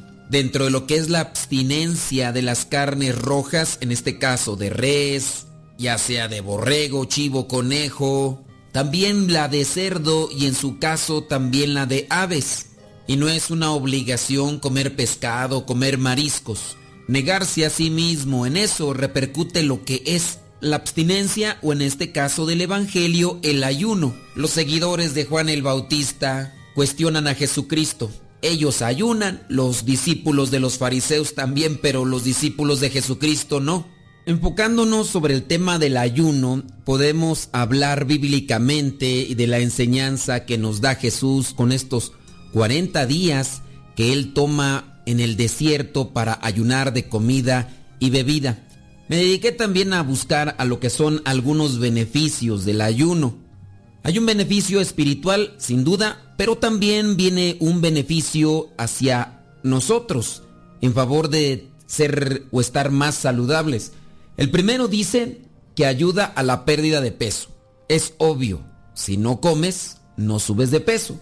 Y algunas veces tendremos que también buscar mantenernos en equilibrio. Dice el número 2 que el ayuno también mejora la sensibilidad a la insulina.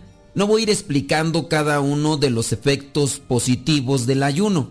En su momento, en los programas de radio, tendré que compartirlo tal cual. O en su caso, ustedes mismos pueden buscar también en internet estos beneficios de ayunar. El número 3 dice que el ayuno acelera el metabolismo, le da descanso al sistema digestivo y este puede energizar tu metabolismo para así quemar calorías de manera más eficiente. Número 4. El ayuno promueve la longevidad. Dicen que mientras menos comes, más tiempo vivirás. Esto hay que entenderlo en su ritmo. Número 5. Dicen que el mismo ayuno también mejora el apetito. Número 6. El ayuno mejora tus patrones alimenticios. El número 7 dice que el ayuno mejora tu función cerebral porque aumenta la producción de una proteína llamada factor neurotrófico, que es derivado del cerebro. Número 8 dicen que el ayuno mejora tu sistema inmune porque reduce el daño de los radicales libres, regula las condiciones inflamatorias en el cuerpo y elimina la formación de células cancerígenas. El número 9 dice que el ayuno contribuye a tener una conciencia más clara, ayuda para poder hacer una reflexión, adentrarnos a los terrenos de la contemplación. Está comprobado que quien practica el ayuno también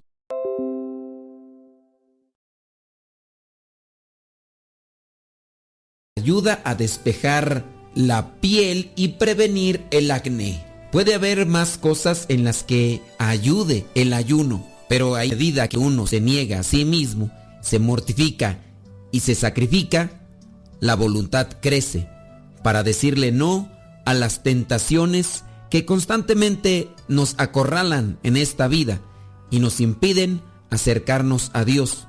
Que tengamos realmente esa intención de crecer, ¿no? Todos los días tenemos la oportunidad de reivindicarnos de corregir nuestras faltas, de nuestros errores y más, podemos llegar a ese crecimiento espiritual si nos acercamos a Dios y nos alimentamos de Él, obviamente en su palabra. La bendición de Dios Todopoderoso, Padre, Hijo y Espíritu Santo, descienda sobre cada uno de ustedes y les acompañe siempre.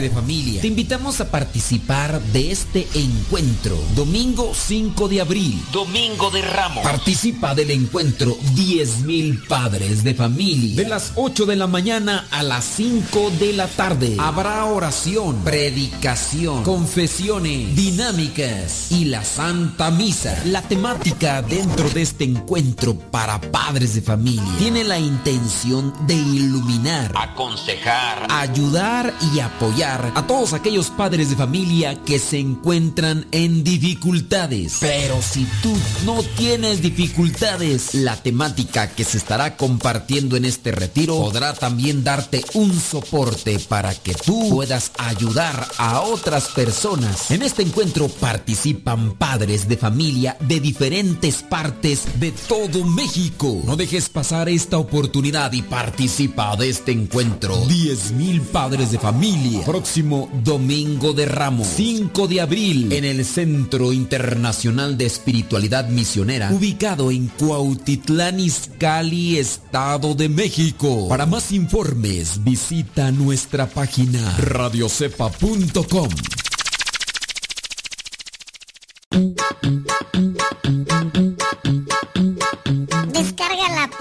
de Radio Cepa y síguenos en las redes sociales. Radio Cepa, la aplicación, te aseguramos que no te vas a arrepentir. Descárgala en tu tableta o tu teléfono.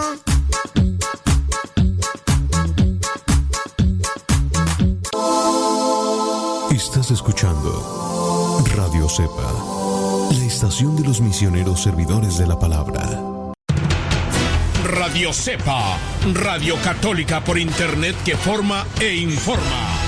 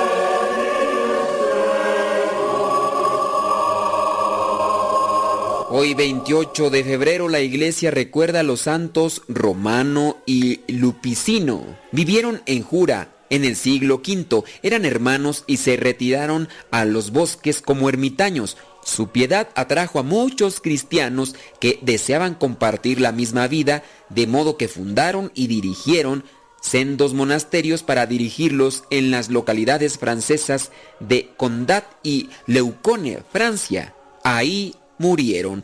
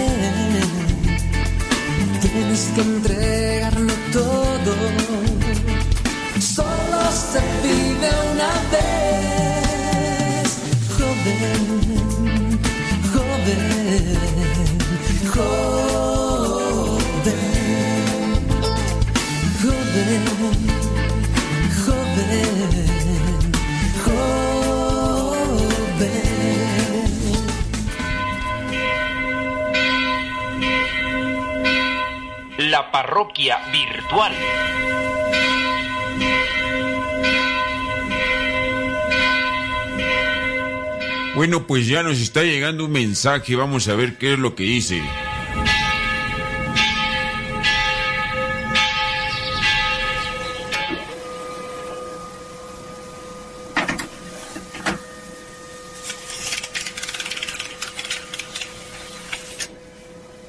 Sabe, padre, hoy en un curso estuvimos discutiendo acerca de la religión y nuestro profesor nos dijo que para él la ciencia es más creíble, que para él la ciencia es más creíble porque la ciencia se demuestra en hechos y que igual que todo es psicológico. Parece extraño, pero he leído y he escuchado que, por ejemplo, con la mente se puede hacer muchas cosas. Por ejemplo, alguien puede pensar en algo y realmente sucede. O que se puede curar con la mente, como el dicho que dice, eres lo que piensas. Por favor, padre, ayúdeme, estoy en un dilema. Le agradezco. Bueno, lo que presentas respecto a tu profesor no es la primera vez que lo escucho. Lamentablemente, cuando te llenas de conceptos y cierras tu corazón a Dios, no lo percibes. No todos los maestros son así. Hay otros humildes que abren su corazón a Dios y se dan cuenta que existe. A pesar de que tengan la cabeza llena de conceptos, su corazón está abierto a Dios y lo perciben. Una persona sabia sabe que Dios existe. Es mentira que la ciencia pueda dar respuesta a todo. Hay cosas que la ciencia simplemente no puede demostrar, no puede comprobar y no sabe dar resultados. La misma ciencia se ha quedado perpleja ante los acontecimientos que Dios manifiesta a algunos seres humanos. Pero, mira, no todo es psicológico. Dios no es una cuestión de la mente, no es un lavado de cerebro, no es una manipulación. Dios existe. Solamente utilizando lo que son las cinco vías tomistas, las cinco vías de Santo Tomás de Aquino, podemos cuestionar a aquellos que dicen que todo es psicológico. Todo lo que existe tuvo que haber sido creado por alguien. Hablando del ser humano, podemos ver que el ojo, el oído, son órganos del cuerpo que el humano no ha podido de desarrollar, no ha podido crear con la ciencia, con la tecnología. Voy a tomar otro ejemplo del padre Jorge Loring. Si tú un día subes a un edificio de 50 pisos y en el último piso encuentras una piedra, esa piedra no llegó allí por el azar, no llegó allí sola, tuvo que subirla alguien. Entonces, dentro de lo que es la creación, al encontrar tantas cosas inexplicables, no podemos ir hasta el origen de las causas como por pura casualidad. Tiene que existir alguien que realmente haya hecho lo que tenemos, el universo en general, y este es Dios. No es un lavado de cerebro, no es una cuestión psicológica. Dios existe y lo podemos comprobar con lo que nos rodea. Lo que puedo decir que existe en este maestro y en muchos otros más que hacen los mismos comentarios es que hay mucha soberbia. Y la soberbia la infunde el demonio. Hay que tener mucho, pero mucho cuidado, sé humilde, sé atenta, aprende mucho y después, con la misma ciencia, podrás ir buscando elementos para responderle de la existencia de Dios a este y a otros maestros que te encuentres en el camino. Que Dios te bendiga. La parroquia virtual.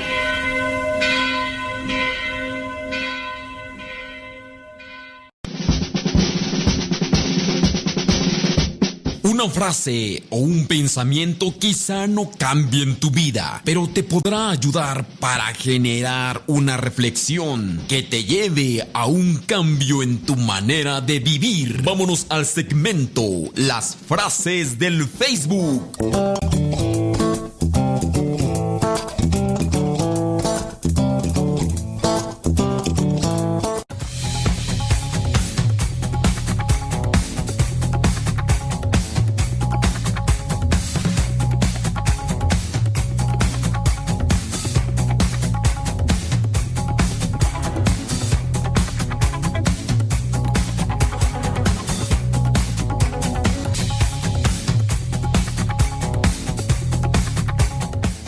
Es que estaba por ahí mirando unos comentarios y pues bueno, hay que tomar lo bueno y lo malo.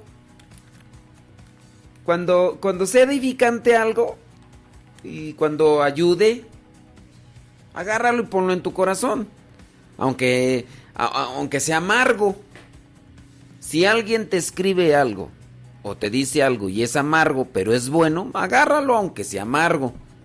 Pero si sabes que es amargo, que no está bueno, no lo agarres. Eh, sí, yo sé que en el momento nos sacude y nos, nos puede poner así de mal humor, pero pues no, haz, haz lo posible porque se sacuda, que se sacuda.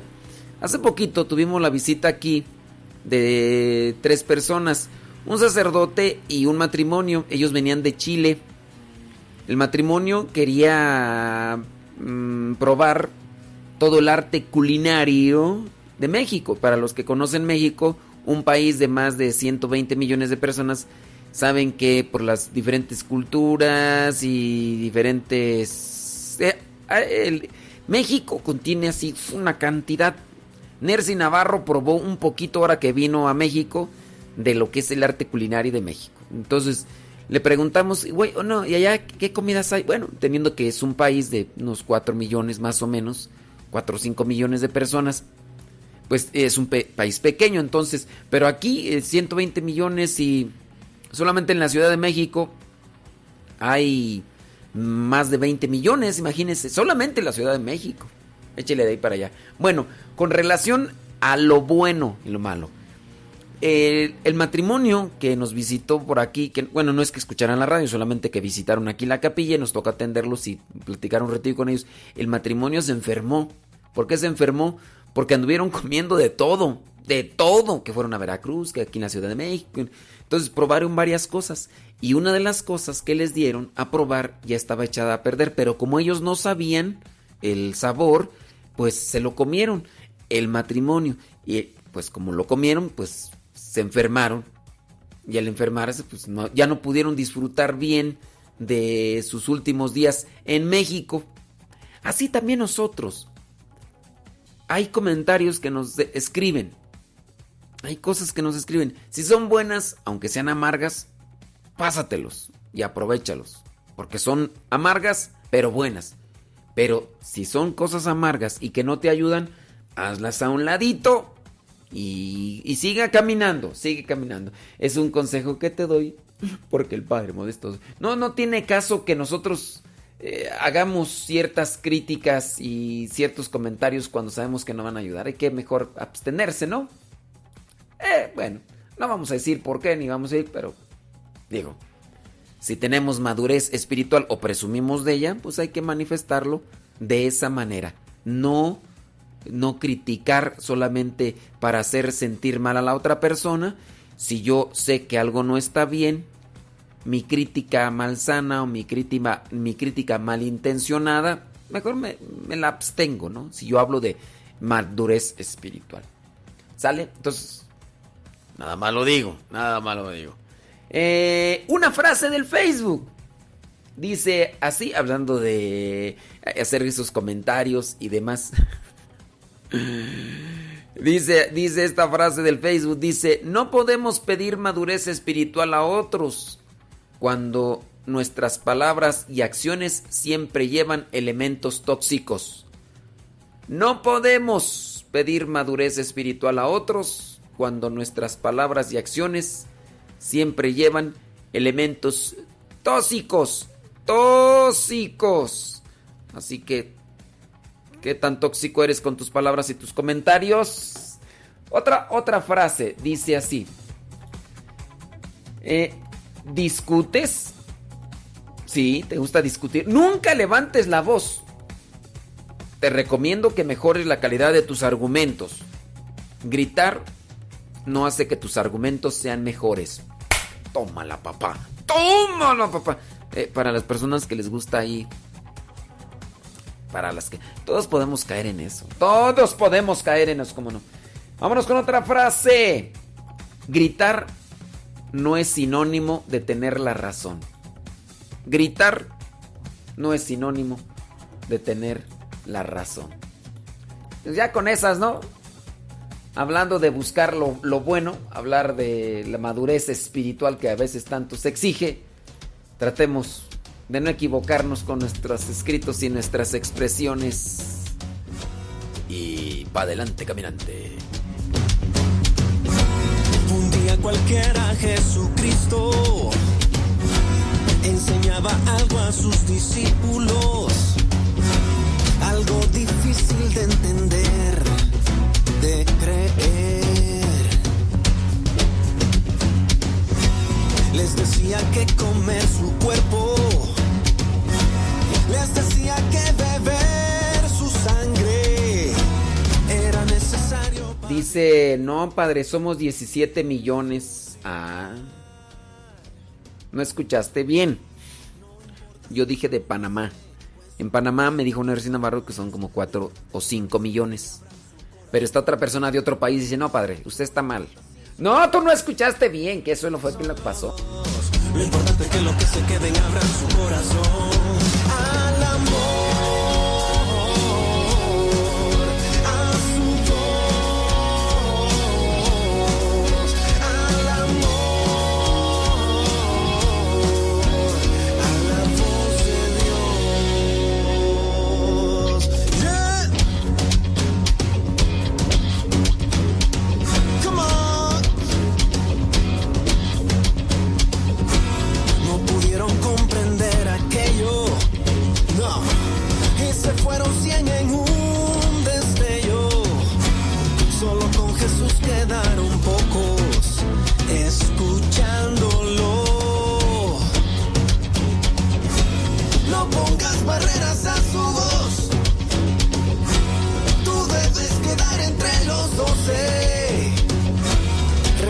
su cuerpo y su sangre, pa' que goces.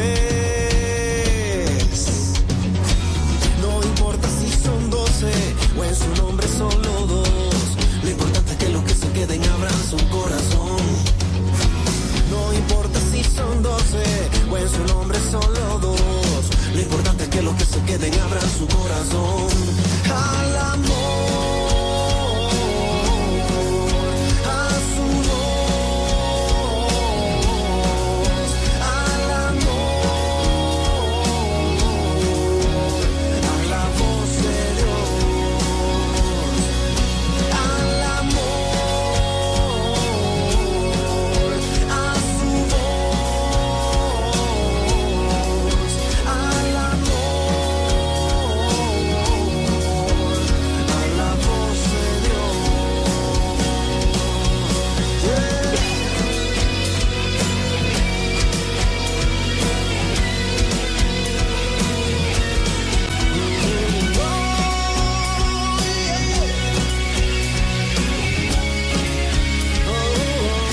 Ay, Dios mío santo, sí hablé de Chile, pero no dije que en Chile habían 5 millones. No hablé... Dije que habían venido unas personas de Chile. Que habían venido unas personas... Ay, es que no escucharon bien. No, hay, hay veces que ustedes me hacen... Ustedes me hacen eh, pensar que ya estoy yo desvariando. A ver, Rita Betania, nada más así para aclarar. Dije, vinieron tres personas de Chile. Un matrimonio y un sacerdote. El matrimonio... Eh... ¿O si me equivoqué? Es que después dije, eh, Nercy ah, vino de Panamá y pues ella conoció que hay mucha variedad y a diferencia de Panamá, que en Panamá pues hay 4 millones, más de 4 millones y... Pero dice Marisela Ledesma, ay ya mejor, ya, mm, ya mejor ni hablo de eso ya. No, ya, ya, ya, ya, ya. Que estoy mal, que no estoy mal, que yo digo una cosa y ya, ustedes este eh, entendieron otra y y ya, ya no sé. Sí, ya, ya ustedes me hacen ya. Dios mío santo, perdóname, Señor. Ya sí, pues me equivoqué, ya estoy equivocado, ya que.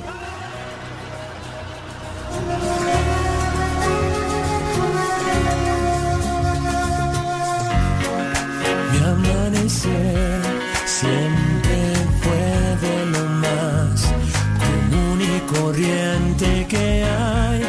Si siempre le doy. Sí, pero ya ves, Rita Betania dice que me equivoqué. Está bien, sí me equivoqué, ya, ya, ya. Sí, ya, ya, ya me equivoqué. Y estoy equivocado. Estoy equivocado, sí, ya, estoy equivocado, ya, ya. Pero gánale, gánale. Y no es que el color de mis paredes. Los demás dicen que dije bien y Rita dice, no, no, no es cierto, no es cierto. Betania. Hoy voy a verte y estoy pendiente del reloj. Mira, hasta Maricela, hasta Marisela Ledesma dice que dijo bien, que dije bien, perdón.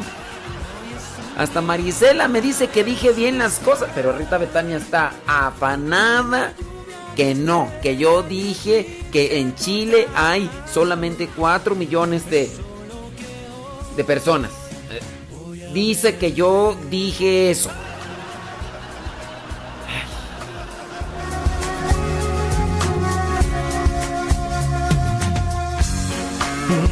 Sí, Rita Betania, sí me equivoqué. Perdón. Pido perdón al público en general. Me equivoqué porque dije de Chile que tenía 5 millones. Y yo ni sé ni cuántos millones tienen, pero que dice que dije así y que pido perdón. ¡Público! ¡Público general! Yo pido perdón. Es más, me voy a poner de rodillas ahorita en este momento.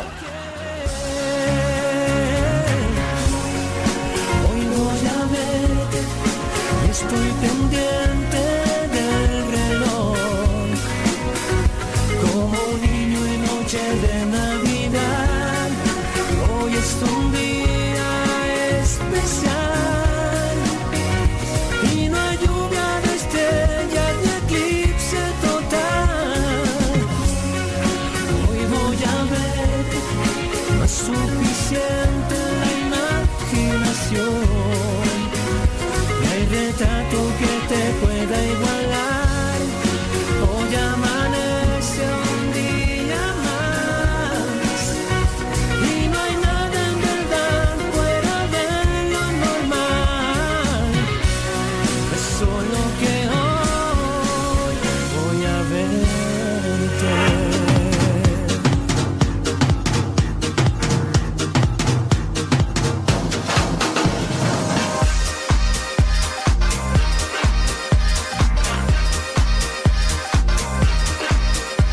metí a radiocepa.com.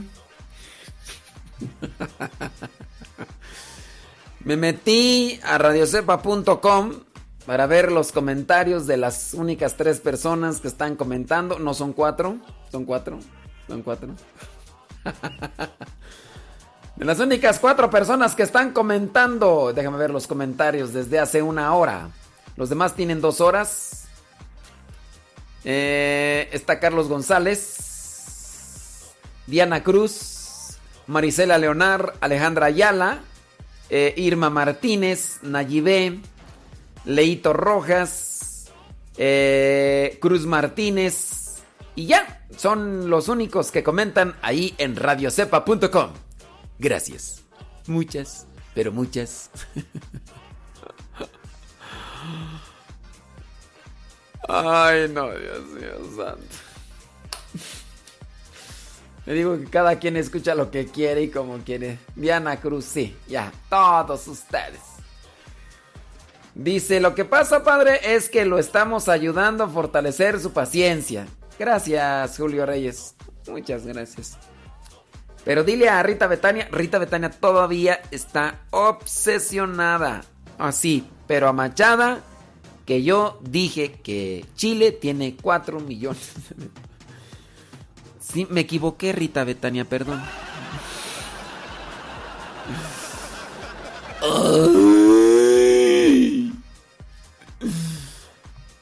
Otra persona dice que escuchó clarito, escuchó clarita, clarito esta persona que yo dije que los tamales, los tamales de Chile rojo y chile verde. Mira sus ricos tamales oaxaqueños. Ya llegaron sus ricos y deliciosos tamales oaxaqueños. Acérquese y pida sus ricos tamales oaxaqueños.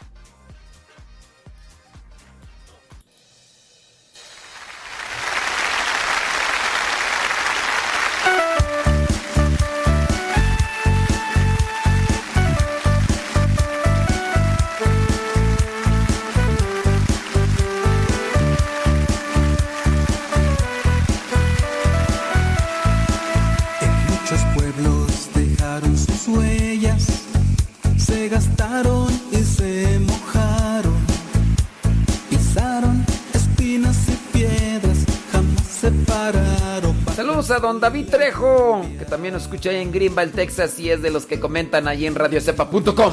Categoría entre obispos y sacerdotes, sin complejos han estado presentes y no se preocupan por lo que dice la gente.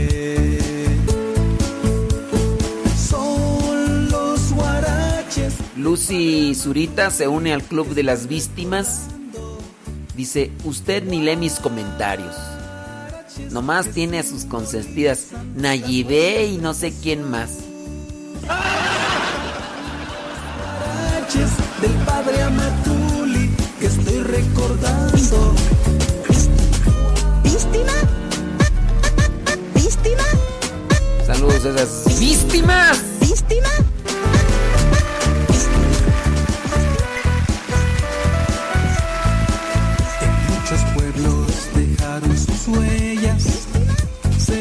Se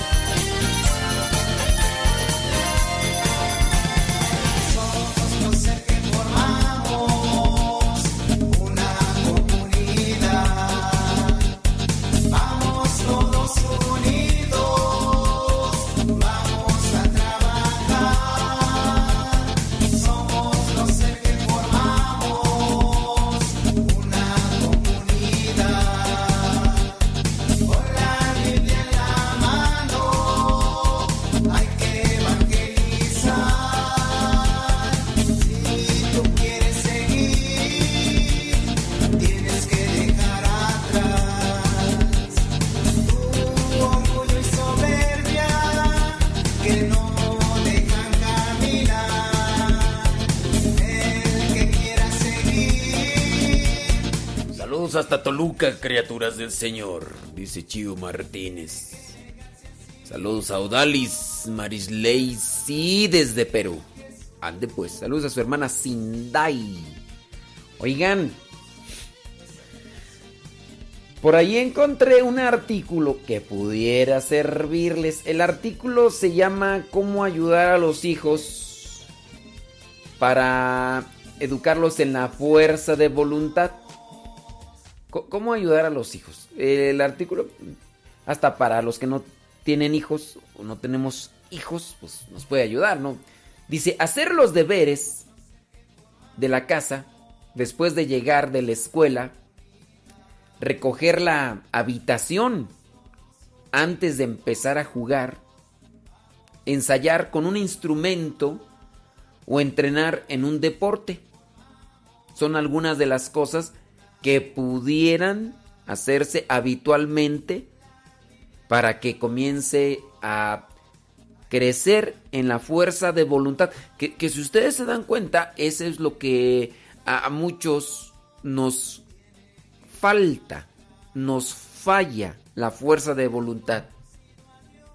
En la alimentación, sabes que eso, mm, si se excede, eh, puede ser perjudicial, pero, ¿qué dices? Pues, no, este, yo, yo sí le entro y, y te lo comes y a la larga trae sus, sus perjuicios. Azúcar, triglicéridos, harinas, y sabes que no debes de comerlo, pero pero lo haces. Y saludos, dicen que nos están escuchando desde el Mercado Morelos. ¡Súbale a la radio! En el Mercado Morelos, allá en Zacapu, Michoacán. ¡Ándele! Gracias, allá los que nos están escuchando. Por la falta de fuerza voluntad, no hacemos cosas que son buenas o no dejamos de hacer cosas que son malas. ¿Quieres, por ejemplo, mm, adelgazar? Tienes que hacer ejercicio y ya no se continúa haciendo ejercicio porque hace falta fuerza de voluntad. Tienes que estudiar para alcanzar una carrera, una profesión y te no, no tienes ganas de estudiar. Te hace falta fuerza de voluntad y no terminas. O sea, por la falta de fuerza de voluntad, no seguimos haciendo las cosas que son buenas y por la falta de fuerza de voluntad no dejamos de hacer las cosas que también son malas. A los niños se les podría ayudar dándoles a conocer sus tareas, eh, tareas del hogar, tareas eh, en, su- en su etapa para cumplirnos las tareas de la escuela, aunque pues también están ahí incluidas estas, ¿no? De, de terminar. Se dice este artículo, seguro que te ves peleándote con tus hijos por estas situaciones. Dice, ¿cómo hacerles que decidan de forma correcta que hay que hacer en cada momento alguna actividad que nos corresponde? Dice, algunos dan a conocer una serie de claves para educarles a que tengan esa fuerza de voluntad, a que desarrollen y mantengan un hábito. Dice, porque esta es la clave para conseguir muchas cosas en la vida. Número uno, consejo, el ejemplo. Y la primera es, dice, lo habrás oído mil veces, el ejemplo. Si ven a un padre o a una mamá que nada más llegar a casa se tira al sofá esperando que le hagan todo, a lo mejor esto no en las mamás, ¿verdad? Pero sí en los papás. Dice, poca fuerza de voluntad podrá enseñarle a los hijos. Si quieres hablar de orden, pero realmente no puedes predicar con el ejemplo, desde ahí comienza ya la falla. Así que ya sabes, para educar en la fuerza de voluntad, lo primero es que los papás lo pongan en práctica. A la hora de comer, por ejemplo, si quieren enseñarle a no estar brincando de horas, pues tienen que sentar. Y también, pienso yo, en el ejemplo, una de las cosas es no, no tener los celulares a un lado del plato y tener esa fuerza de voluntad para ver, es hora de comer. Es hora de comer. Si vas a estar ahí picándole al celular y mirando al celular y mirando el plato y no me vas a poner atención a mí, entonces también deben de poner el ejemplo, pero ¿cómo decirle esto? Yo, yo aquí a mis hermanos religiosos, ya algunos de ellos también les digo, es tan urgente que estés mirando a cada rato el, el teléfono celular. O sea, es algo, digo, todavía cuando está, por ejemplo, el encargado de la capilla y sabe que si suena el teléfono es porque hay algo que a lo mejor le piden en ese momento y que necesita atenderlo. Bueno, hay, sus casos. Pero cuando se busca como una forma de evasión, pues, entonces los papás, pues si están a cada rato piquile piquile al teléfono y hasta en la hora de la comida se lo ponen ahí a un lado del plato y están ahí como... Entonces, el ejemplo para crecer en la fuerza de voluntad o ayudar a los hijos a crecer en la fuerza de voluntad es el primer paso. Número dos, a los niños les gusta el orden. Se sienten cómodos sabiendo qué viene después, qué toca. Y si son impacientes por naturaleza, pero también disfrutan jugando a los turnos, pues aprenderán. Aprenderán, por ejemplo, en la escuela. Aprenderán también en la casa. Enseñarles a esperar que hay un tiempo, un tiempo que le toca a uno. A ver, te toca que tienes que esperar tu turno. La paciencia.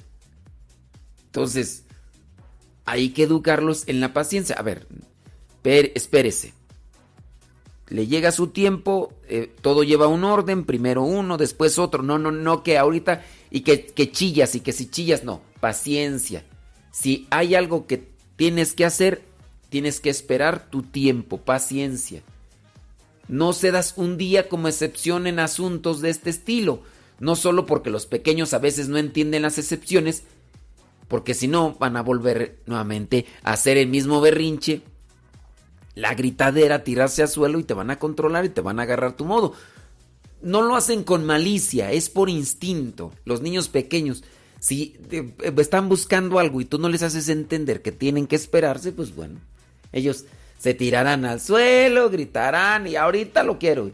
Y dentro de lo que es el instinto dicen, ah, pues hice esto y me lo dieron, pues lo voy a volver a hacer porque esa es la forma en la que me atienden y una gente ya cuando crece ya tiene malicia y al tener malicia va a decir, no, pues mira, este, voy a hacer de esta forma, ya la malicia. Número tres, para cultivar la fuerza de voluntad, hay que buscar las cosas que llevan su primer lugar. Priorizar. Es algo básico para nuestra vida. Primero decidimos prácticamente, en este caso, las cosas por los chiquillos. Entonces, tienen que decir, pero ellos van a ir creciendo y tienen que buscar qué es lo primero. ¿Qué es lo primero? Entonces, aquí hay que tratar de acomodar las cosas. A ver, muy bien, tenemos que hacer todo esto, esto es lo que toca, entonces priorizar para esto. A ver, en la escuela, ¿qué tengo que hacer? Tengo ganas de ir a jugar. ¿Qué es lo más importante ahorita? Lo que, lo que preocupa más. ¿Que hagas la tarea o que te vayas a jugar? ¿Qué es lo más importante que hagas ahorita? Para que después no te desveles. Porque si vas a jugar te cansas y después te vas a querer dormir temprano porque andas cansado y después la tarea a qué horas. ¿Y qué pasa si no entregas la tarea?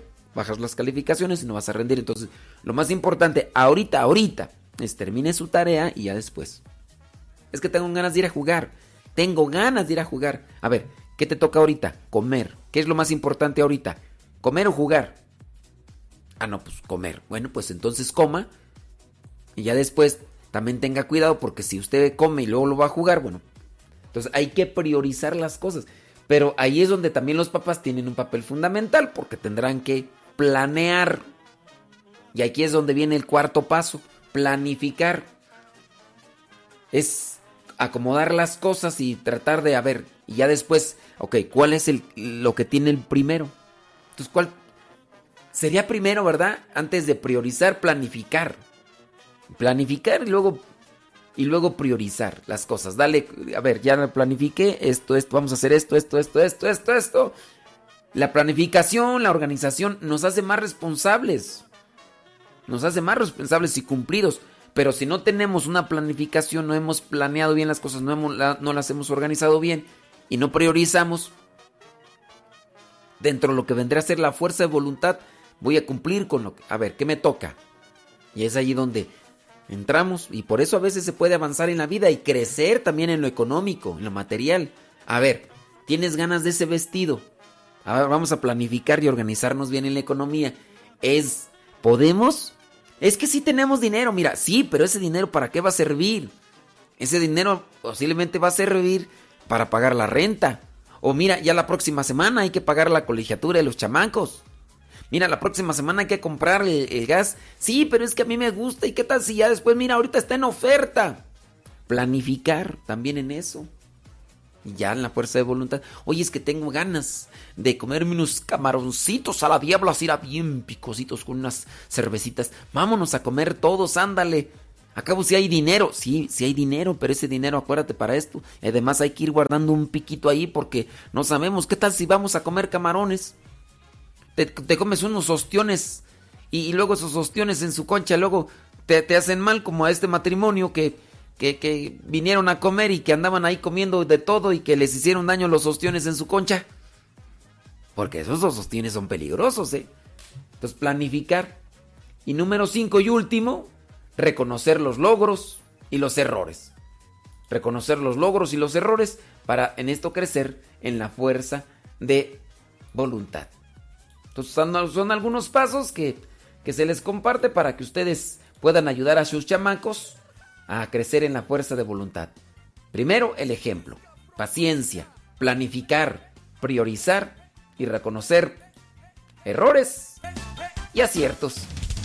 Pero qué hermoso es escuchar que murmuran en tu y que critican tu forma de alabar.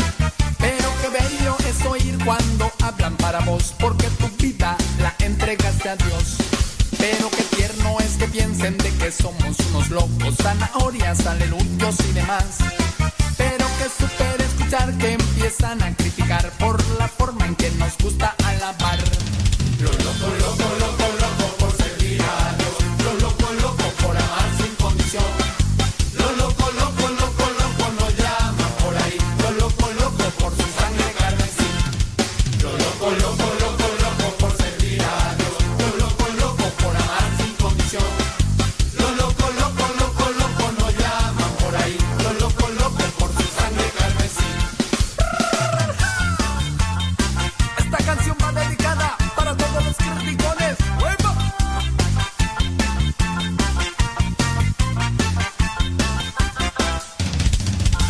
Algunos en la misma iglesia no dejan de criticar y hasta se unen para fiscalizar. El don de lenguas para ellos se quedó muy pequeñito, estén durmiendo, no dejan de hablar. Es que es igual que aquella vez en el arca de Noé, había animales de toda variedad. Algunos en la misma iglesia no dejan de rebuznar y hasta parecen el mismo animal. Lo loco, loco, loco, loco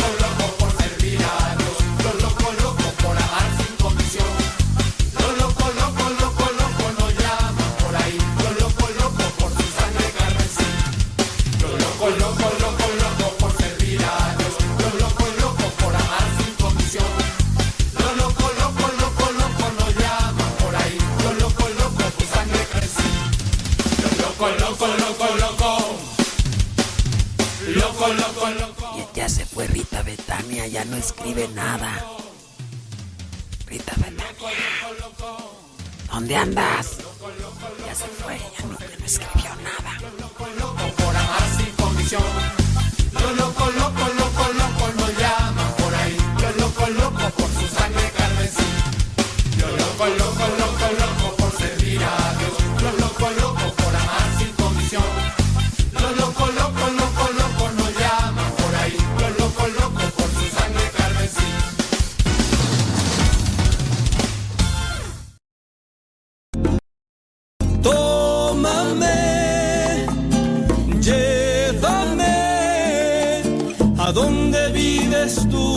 Quiero conocer.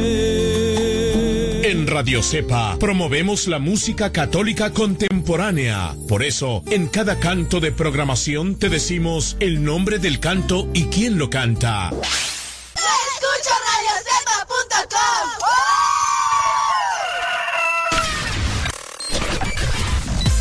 Comparte nuestras publicaciones de Facebook para que más personas conozcan.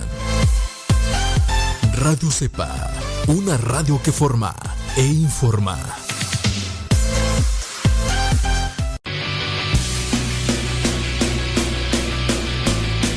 tu palabra y no puedo parar. Lo que me das en ningún lado lo puedo hallar.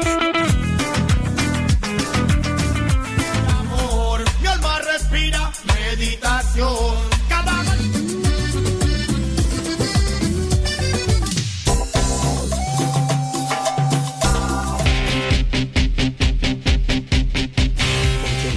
Oración quiero pre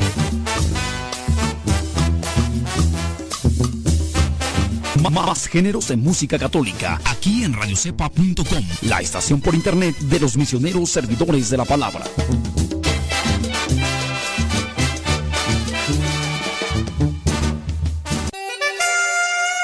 Saludos a Luis José, que nos escuchan en Destroy, Michigan. Saludos hasta Destroy, Michigan.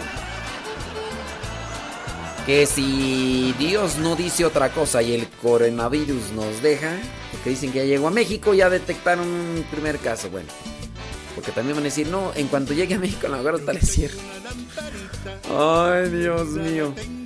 Pero en agosto, agosto, si el coronavirus nos deja, el 29 de agosto allá en, en Destroy, Michigan. En noviembre, en Austin, Texas. En Austin, Texas. Oye, y el 21 de marzo, o sea, el próximo mes, en la parroquia San Pío X. Y vamos a tener la misa eh, a la una de la tarde el domingo 22, ahí en la parroquia, me imagino, en el templo. El 22 a la una de la tarde, San Pío X. Ya, ya, ya, Merit. Ah, Pues a ver si nos dejan ya con eso de los coronavirus, ya.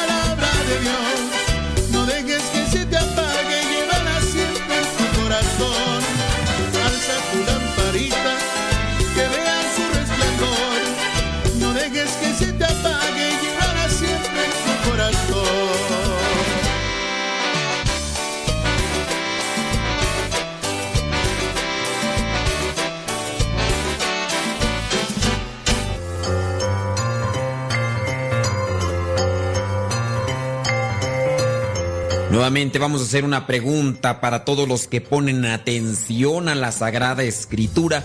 Si tú has puesto atención lo que dice el Evangelio de Lucas en su capítulo primero, pues bueno, te darás cuenta de algunas cosas. Y el día de hoy te voy a hacer una pregunta respecto a eso.